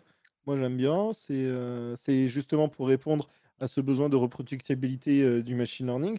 Donc il y a quand même des initiatives cool et et pour le coup, je fais un constat un peu moins un peu moins amer que toi sur ce sur ce point de la reproductibilité parce qu'aujourd'hui, on essaye de faire en sorte au maximum que ce soit reproductible. Après, comme tu comme tu l'imagines, heu et il y av il y avait c'était un c'était un chercheur, ça, en anglais, qui disait ouais, heu, qui disait qu'aujourd'hui, avec les modèles, large scale, tu vois? Les modèles avec des gros datasets, heu, en fait, ouais. heu, les seuls qui étaient capables de les reproduire, c'était les GAFAM et au final, Ouais, aujourd'hui les autres ne peuvent pas challenger l'apprentissage, rien du tout et du coup, tu te retrouves dans un genre de de super capitalisme du du ouais, modèle aussi des modèles aussi, tu vois? Il y a j'ai vu des estimations, heu, genre le le coût de l'expérience du modèle, heu, de de du papier, ça se ça se chiffre parfois en millions, quoi. Ah mais 5 000 000, pour, repro Stability AI a dépensé 5 000 000 pour reproduire un modèle de de Stable Diffusion, tu vois? Donc et un truc genre GPT-3 et cetera, ça coûte 15 000 000, tu vois? ouais, ouais, c'est ça, donc bon, ouais, il y a ce problème. Heu, un autre aspect, je sais pas si je vais choquer beaucoup de gens en disant ça, mais heu, je pense qu'il y a beaucoup de théorèmes faux, hein, qui sont publiés, j'ai en machine learning, ça m'étonnerait pas que la majorité des articles, ont un théorème faux, il y a un chercheur, Leslie Lamport, qui lui estimait à un article sur 3 en informatique a un théorème faux. Et je pense machine learning, c'est moins bon que termes de rigueur. Est-ce que euh, faut se rendre compte comment les reviewers reviewent les papiers, enfin y compris moi, hein, c'est quand quand j'ai un article avec un théorème mathématique, heu, moi je me pose la question: «Est-ce que ça a l'air vrai?» Heu et si ça m'a l'air vrai, je vais pas lire la preuve parce que la preuve est en appendice, ça fait souvent des dizaines de pages et tu es pas récompensé pour, pour avoir trouvé une faute, dans l'article d'un autre, surtout si l'article est pas publié. Et donc en pratique, les preuves scientifiques ne sont pas, heu, les preuves mathématiques en machine learning en tout cas, mais dans beaucoup de domaines, ne sont pas, heu, relues. Elles ne sont pas relus, ouais. Mais il y a quelqu'un dans le dans le chat qui disait, heu, qu'il travaillait aussi dans son labo, les, les reviewers, ils avaient jamais le temps de de faire des vraies reviews et du coup, c'était un jeune chercheur qui se collait, pour faire les reviews et dire, «Oui, oui, c'est bon, ça a été peer review» et cetera et cetera et on se rend compte qu'on est aussi, dans un monde où, bah, un monde d'humains entre guillemets et parfois les gens, ils se retrouvent avec du taf à 18:00 et ils se disent: «Bah, je préfère rentrer chez moi et aller boire un café», tu vois? Et Ouais, et je pense ouais. qu'il faut avoir aussi cette «humilité» entre guillemets de se dire que se dire que c'est pas parfait, quoi. Mais après, une fois que c'est pas parfait, une fois qu'on a dit ça, c'est important de relativiser, comme tu l'as dit, par rapport au au, heu, au au danger que certains que certains, heu certains algos peuvent le faire. Mais moi, tu vois, typiquement, les, je suis pas d'accord avec toi sur un truc quand je te lis sur, sur, sur Twitter, etc. Je trouve que tu es très. alors attention, ça va être une, une critique, d'accord Mais une critique en toute, en toute sympathie. Je trouve, et je trouve que tu es très. si on devait faire le parallèle, tu un peu l'Elon Musk et moi le Zuckerberg, tu vois. Dans le sens où tu Non, mais... Là, c'est une insulte, je suis pas sûr que je vais l'accepter. en toute humilité, bien sûr. Non, mais dans le sens où, tu sais, il y, avait le clash Elon Musk-Zuckerberg. Elon Musk disait les robots vont tout détruire et Zuckerberg il lui disait ouais, ah calme-toi, etc., etc. Dans le sens où tu t'as pas l'impression d'être assez défaitiste quand même sur le machine learning et le fait de, le fait de tirer à boulet rouge sur l'IA, le machine learning, etc., ça risque, si tout le monde commence à faire comme ça, ça risque de faire en sorte que notre champ de recherche juste meurt, quoi, tu vois, et, et on se retrouvera dans un hiver encore parce qu'il y aura plein de personnes qui diront, ben non, l'IA c'est trop dangereux, on va arrêter de faire ça, et on va repasser à des systèmes où les matchs Tinder, ça va être random et beaucoup de personnes vont être tristes. Euh, bah, on peut se poser la question est-ce que les matchs Tinder ça rend les gens heureux? Allez, c'est pas évident. Vous avez 4 heures. euh, ouais, donc euh, c'est une question qui, qui c'est vraiment la, question de quels sont les. Enfin, moi je vois vraiment la, la, la balance risque-bénéfice à, à, peser quoi. Et, et, je vois beaucoup de risques avec les algorithmes de recommandation en particulier. donc donc, je pense qu'il y a vraiment. Donc, je, suis très alarmiste, on va dire. Juste sur, ces questions, euh, je pense qu'il y a énormément de, cas déjà euh, passés. Et ça fait, ça fait plusieurs années en plus. Et euh, comme au cours de ces dernières années, entre voilà, Raoult qui est propulsé par l'algorithme de YouTube, un autre point que je voulais faire à un moment, c'est souligner le fait que la plupart des vues, ça dépend un peu beaucoup plus de l'algorithme de recommandation que du taux de clic, mais, enfin, mais beaucoup plus et très bon point, parce qu'il y a beaucoup de personnes dans le chat qui l'ont dit. Ils ont dit Ouais, mais Anis, les, les, vues dépendent beaucoup plus de ce que YouTube va te proposer que ce que les gens on va vraiment vouloir, vont vouloir vraiment regarder. Ouais.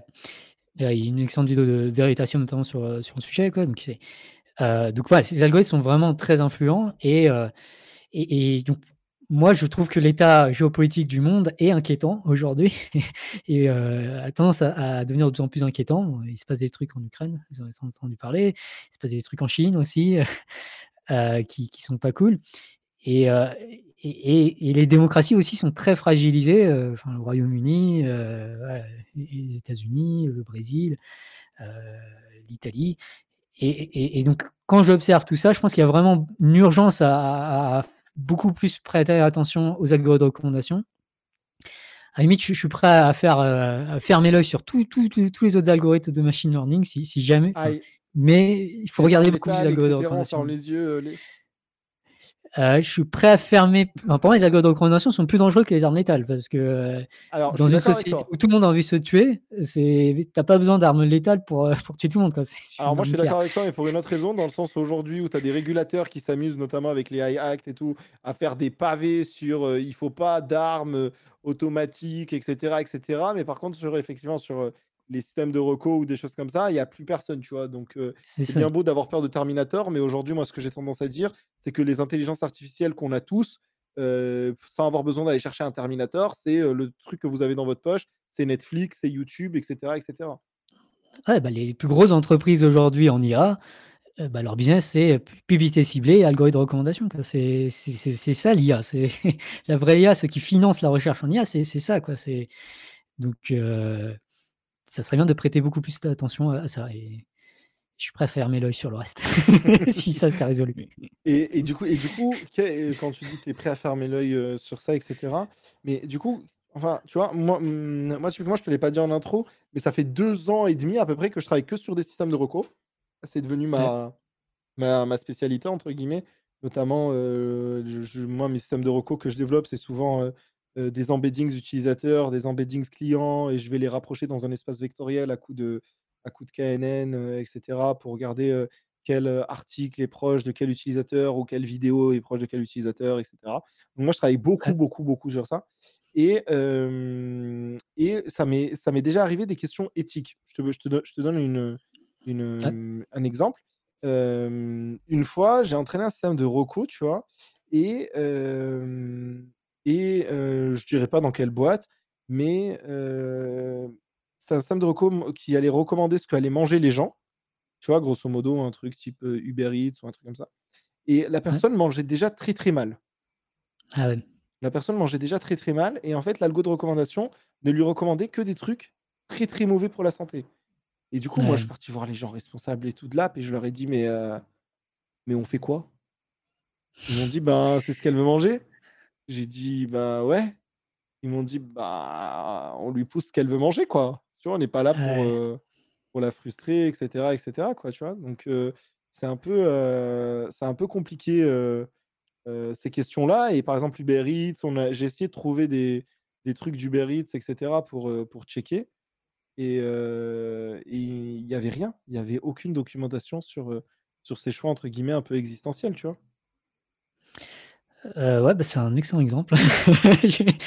J'ai jamais réfléchi avant, mais le truc auquel je pensais beaucoup plus, c'est plus, heu, sur l'algorithme de recommandation de YouTube qui peut pousser aussi à des addictions, voilà, des gens qui essaient par exemple d'arrêter de boire et puis voilà, ils voient plein de vidéos de de gens qui consomment de l'alcool.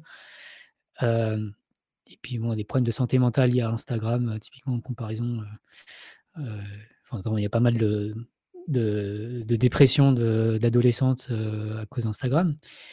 Heu, mais oui, je pense ça ça pose des questions sérieuses. Enfin, un truc qu'on pourrait dire, c'est par exemple, c'est qu'en Chine, heu, le TikTok, local, heu, est est interdit, enfin, tu as des régulations très strictes de consommation de Douyin, en Chine,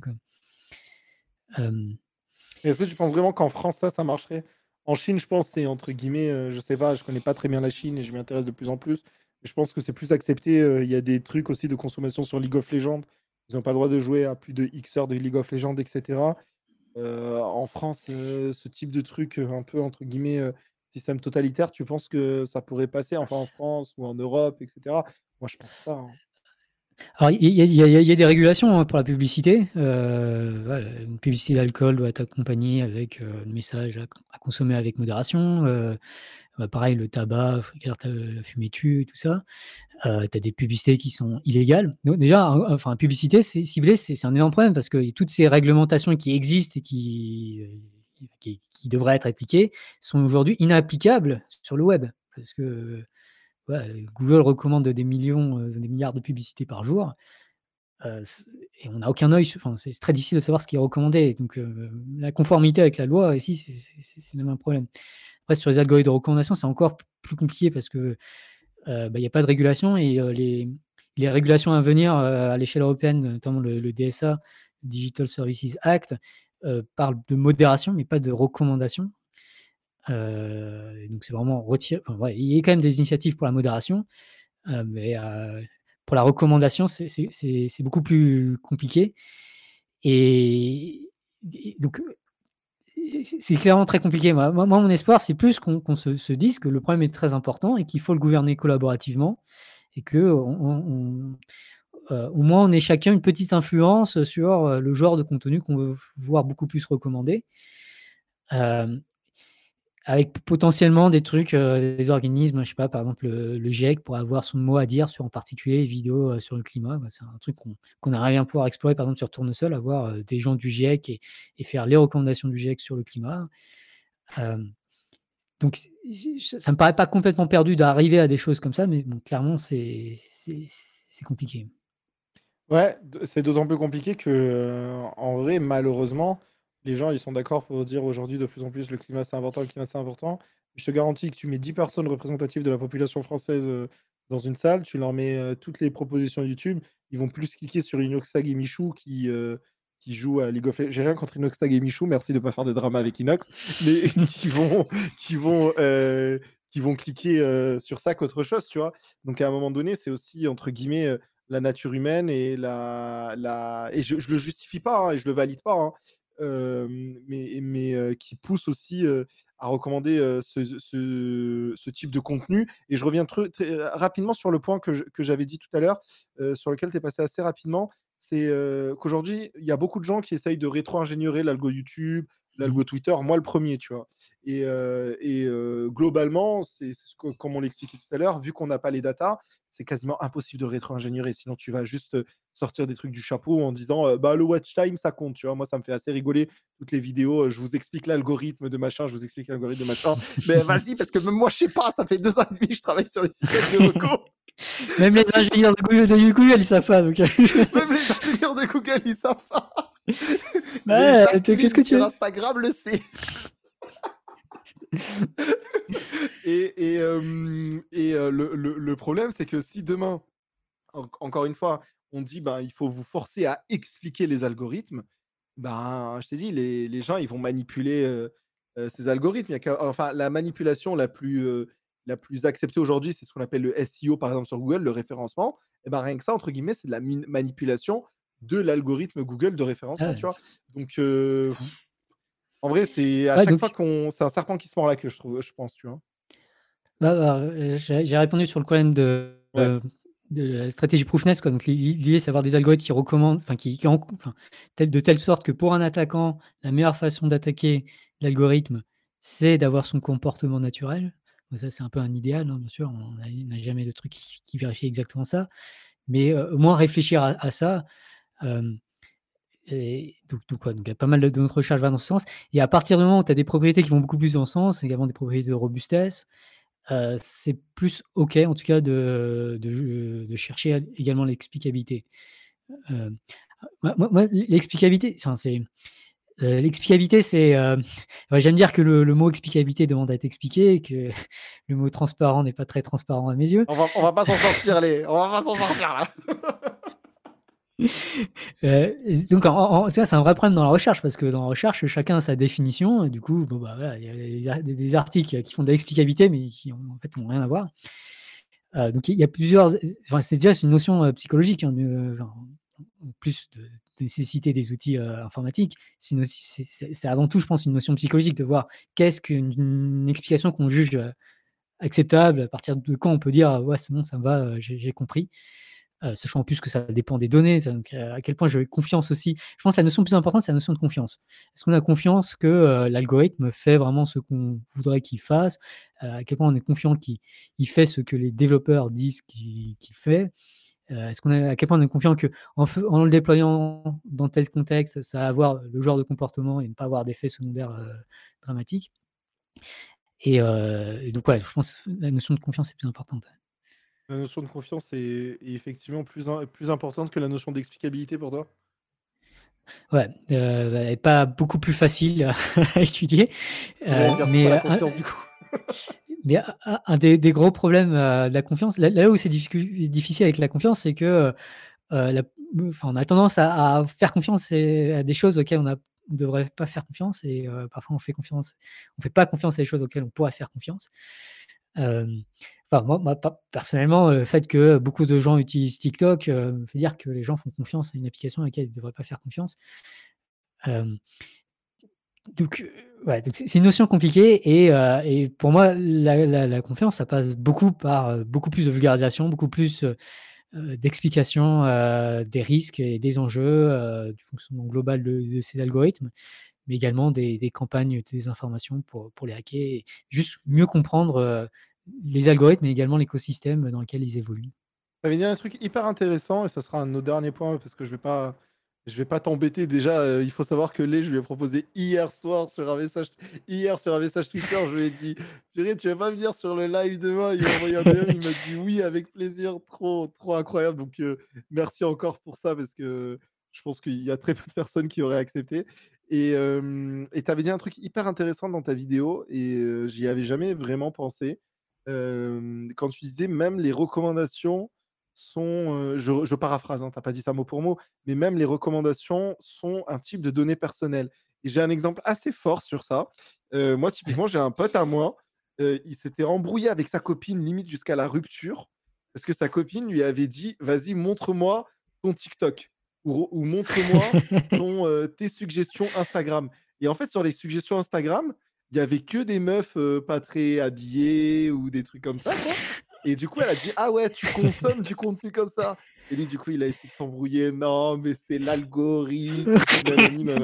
mais du coup, tu vois, même, même les recommandations, au final, sont une donnée personnelle. Et moi, j'ai trouvé cet argument vraiment très, très, très, très, très intéressant pour le coup, parce que j'y avais jamais pensé. Ouais, c'est. Euh, euh, euh, en tout cas, en effet, je pense que c'est. Il faut vraiment. c'est difficile de de, de, de, réfléchir à toutes les traces qu'on laisse et à tout ce qui peut le révéler indirectement. Et c'est vrai que les recommandations. Enfin, moi, j'y fais très gaffe à chaque fois que je partage mon écran. bon, sauf que mon YouTube est globalement très propre, hein, mais ouais, je fais très gaffe à tout ce que je laisse, y compris bah, tu me de partager mon écran et d'aller sur youtube.com maintenant, euh, j'irai en navigation privée. Vas-y, va sur youtube.com avec ton euh, YouTube. Je Je sais pas comment partager mon écran avec la vidéo de trucs. On veut voir, on veut voir est-ce que tu as des vidéos de Defense Intelligence de recommander? Parce que moi, j'ai tout le temps tes vidéos recommandées sur mon feed. Euh. C'est dire, c'est dire, c'est dire. Il y a, y a, plein de gens dans le, dans le chat qui te disent il faudrait que tu live les, ça serait incroyable de discuter avec toi. Est-ce que tu vas te lancer sur Twitch? Regarde, je vois que tu as le matos, tu as tout ce qu'il faut. Ouais, bah, moi, je pense pas faire de live. Hein, c'est vrai? Alors, en ce moment, je, suis déjà assez débordé par d'autres choses. Donc, euh, ouais, je trouve des excuses pour pas faire de live en tout cas. Euh, euh, est-ce que vous avez quelques dernières questions pour les, pour nous? N'hésitez pas, n'hésitez pas aussi à me dire, faut l'inviter à nouveau. Ben, ah, avec, avec grand plaisir. je, je de toute façon, il est, il est le bienvenu quand il veut. D'ailleurs, même si toi, à un moment donné, tu veux parler d'un truc en live et tu veux te servir de ma chaîne pour en parler, c'est avec, avec un immense plaisir. Il n'y aura pas de problème. Alors, j'ai quand même ajouté quand même qu'on a un Discord sur Tournesol et je suis souvent sur le Discord de Tournesol. Donc, c'est souvent pour parler quand même de Tournesol. mais voilà, ça fait, on a souvent quand même des, des, des, enfin, on parle souvent quand même de toutes sortes de sujets divers et variés, notamment les mardis soirs. on peut trouver le lien où? Je vais le, je vais le partager.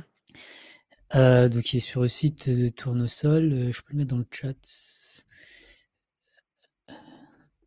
Euh, en fait, dans le chat, ça va pas passer, je pense. Attends, dans le site de Tournesol, il est où? Je vais, le, je vais le partager direct. Euh, ah, je l'ai, je l'ai, je l'ai, c'est bon, c'est bon, c'est bon. bon. Discord. Balance dans le live. N'hésitez pas à aller rejoindre, bien sûr, le Discord de Tournesol. Wow, j'ai eu le. Et la super euh, initiative tournesol.app que je vais repartager là tout de suite. Comment est-ce qu'on peut t'aider sur Tournesol? Qu'est-ce que tu dirais aux gens comme Call of, euh, call of Action, euh, Call to Action? Ouais, bah, alors le, bah, le plus simple, c'est de comparer des vidéos, quoi. Euh, donc d'aller créer un compte sur Tournesol et puis de prendre des vidéos typiquement que vous voulez promouvoir et du coup de les comparer à d'autres vidéos que vous voulez également promouvoir, mais peut-être un peu moins ou un peu plus. si vous êtes développeur, vous pouvez contribuer à notre, enfin le code est open source, hein, c'est sur GitHub. Oui, un peu sur le site, il y, a, des liens un peu partout. Et si vous êtes plus chercheur, ou si vous vous intéressez plus à sécurité de machine learning, bah, il y a, enfin, il y a du, Enfin, c'est un peu plus compliqué, enfin, faut, s'engager un peu plus, je pense, mais on a un article de recherche qu'on est en train de finaliser, qu'on va soumettre vendredi, qui, qui, présente un peu les algorithmes. Et, bon, malheureusement, ils ne sont pas simples. J'aimerais bien qu'ils soient beaucoup plus simples, mais pour la sécurité, il fallait faire des trucs un peu, un, peu tordus. mais voilà, ça, ça intéresse. et il y a plein de choses à faire, notamment, par exemple, un des trucs qu'on aimerait faire, c'est faire en sorte que les calculs soient beaucoup plus réactifs en temps réel, calculs chez, chez par exemple, pour éviter de surcharger le serveur. Attends, mais c'est intéressant, là, j'en profite rapidement. Là, il y a le documentaire Fake Up qui est recommandé sur Tournesol. Typiquement, ça, c'est un documentaire qui a été, entre guillemets, catégorisé comme documentaire un peu complotiste sur le vaccin, etc., etc., qui a même été, je crois, viré de, de YouTube, etc. Tout à l'heure, tu as expliqué la dangerosité des systèmes de recommandation parfois. Et même dans ce système-là, on, on retrouve Fake Up, par exemple. Qu'est-ce que tu penses de ça? Ah Attends, on me bah, dit que Fake Up, c'est un debunk. Ok, Fake Up, c'est un debunk Ok, bah si c'est un debug, je, dis n'importe quoi. Bravo les. ok, mais alors c'est quoi le nom du vrai, euh, du vrai euh, fake up? C'est le debug de hold up. Ok, autant pour moi. Donc fake up, c'est le debunk de Hold Up. Donc, ok, il a largement sa place ici. J'allais vouloir te mettre dans la sauce pour rien, je suis désolé. bah, en tout cas, en tout cas ça, ça, peut arriver. Hein, Comment? Ça dépend de nos contributeurs. Enfin, enfin, notre algorithme dépend des utilisateurs, donc ça, ça peut arriver euh, s'il y a quatre contributeurs qui pensent que telle vidéo est. Après, souvent, on va du coup, euh, enfin, ça va se voir. Euh, enfin, ça là, je l'ai pas vu, mais ça devrait se voir s'il y a une vidéo problématique. Et après, bah, du coup, on demande plus de gens de comparer cette vidéo. Bah, sur Discord, il y, a un, y a un des channels qui est bon, vidéo à comparer. Et voilà. Normalement, c'est suivant de gens, on espère avoir un avis majoritaire qui, qui correspond à, à la vie de la communauté. Et pourquoi le nom tournesol alors? Euh, donc on cherchait un truc qui. L'idée c'est du coup bah, de tourner, c'est littéralement se tourner vers le soleil, quoi. Donc essayer de sortir YouTube des ténèbres et ah, amener les gens à voir des trucs euh, plus, plus, brillants. et tu discutes un peu avec YouTube, des, des plateformes comme ça, euh, sur ce type d'initiative ou pas du tout? Alors, il que j'ai fait une présentation de tournesol chez Google au début de, de tournesol. Donc je leur en ai parlé plus des ingénieurs. Il faut se rendre compte que Google, c'est une énorme machine et tout le monde tire pas dans le même sens, quoi. je pense qu'il y a beaucoup d'ingénieurs ou de chercheurs qui seraient très contents de ça, mais il y a des avocats. Ouais, je vois très bien, il y a des comités de relecture, interne chez Google avant que les papiers soient soient diffusés. Il y a même une équipe centrale, qui a finalement le le dernier mot. Il faut que ça passe plusieurs checks etc. C'est toute une, c'est limite plus, que dans certaines universités, tu vois? Donc, ouais, c'est assez, c'est assez fou. est-ce que vous avez une, des dernières remarques, des dernières questions dans le chat? Et après, on va laisser, les tranquilles. On l'a on l'a déjà pris pendant 1 heure 40. n'hésitez pas. Ou peut-être les, si toi aussi tu as des derniers mots, des messages que tu veux pousser, vas-y avec plaisir.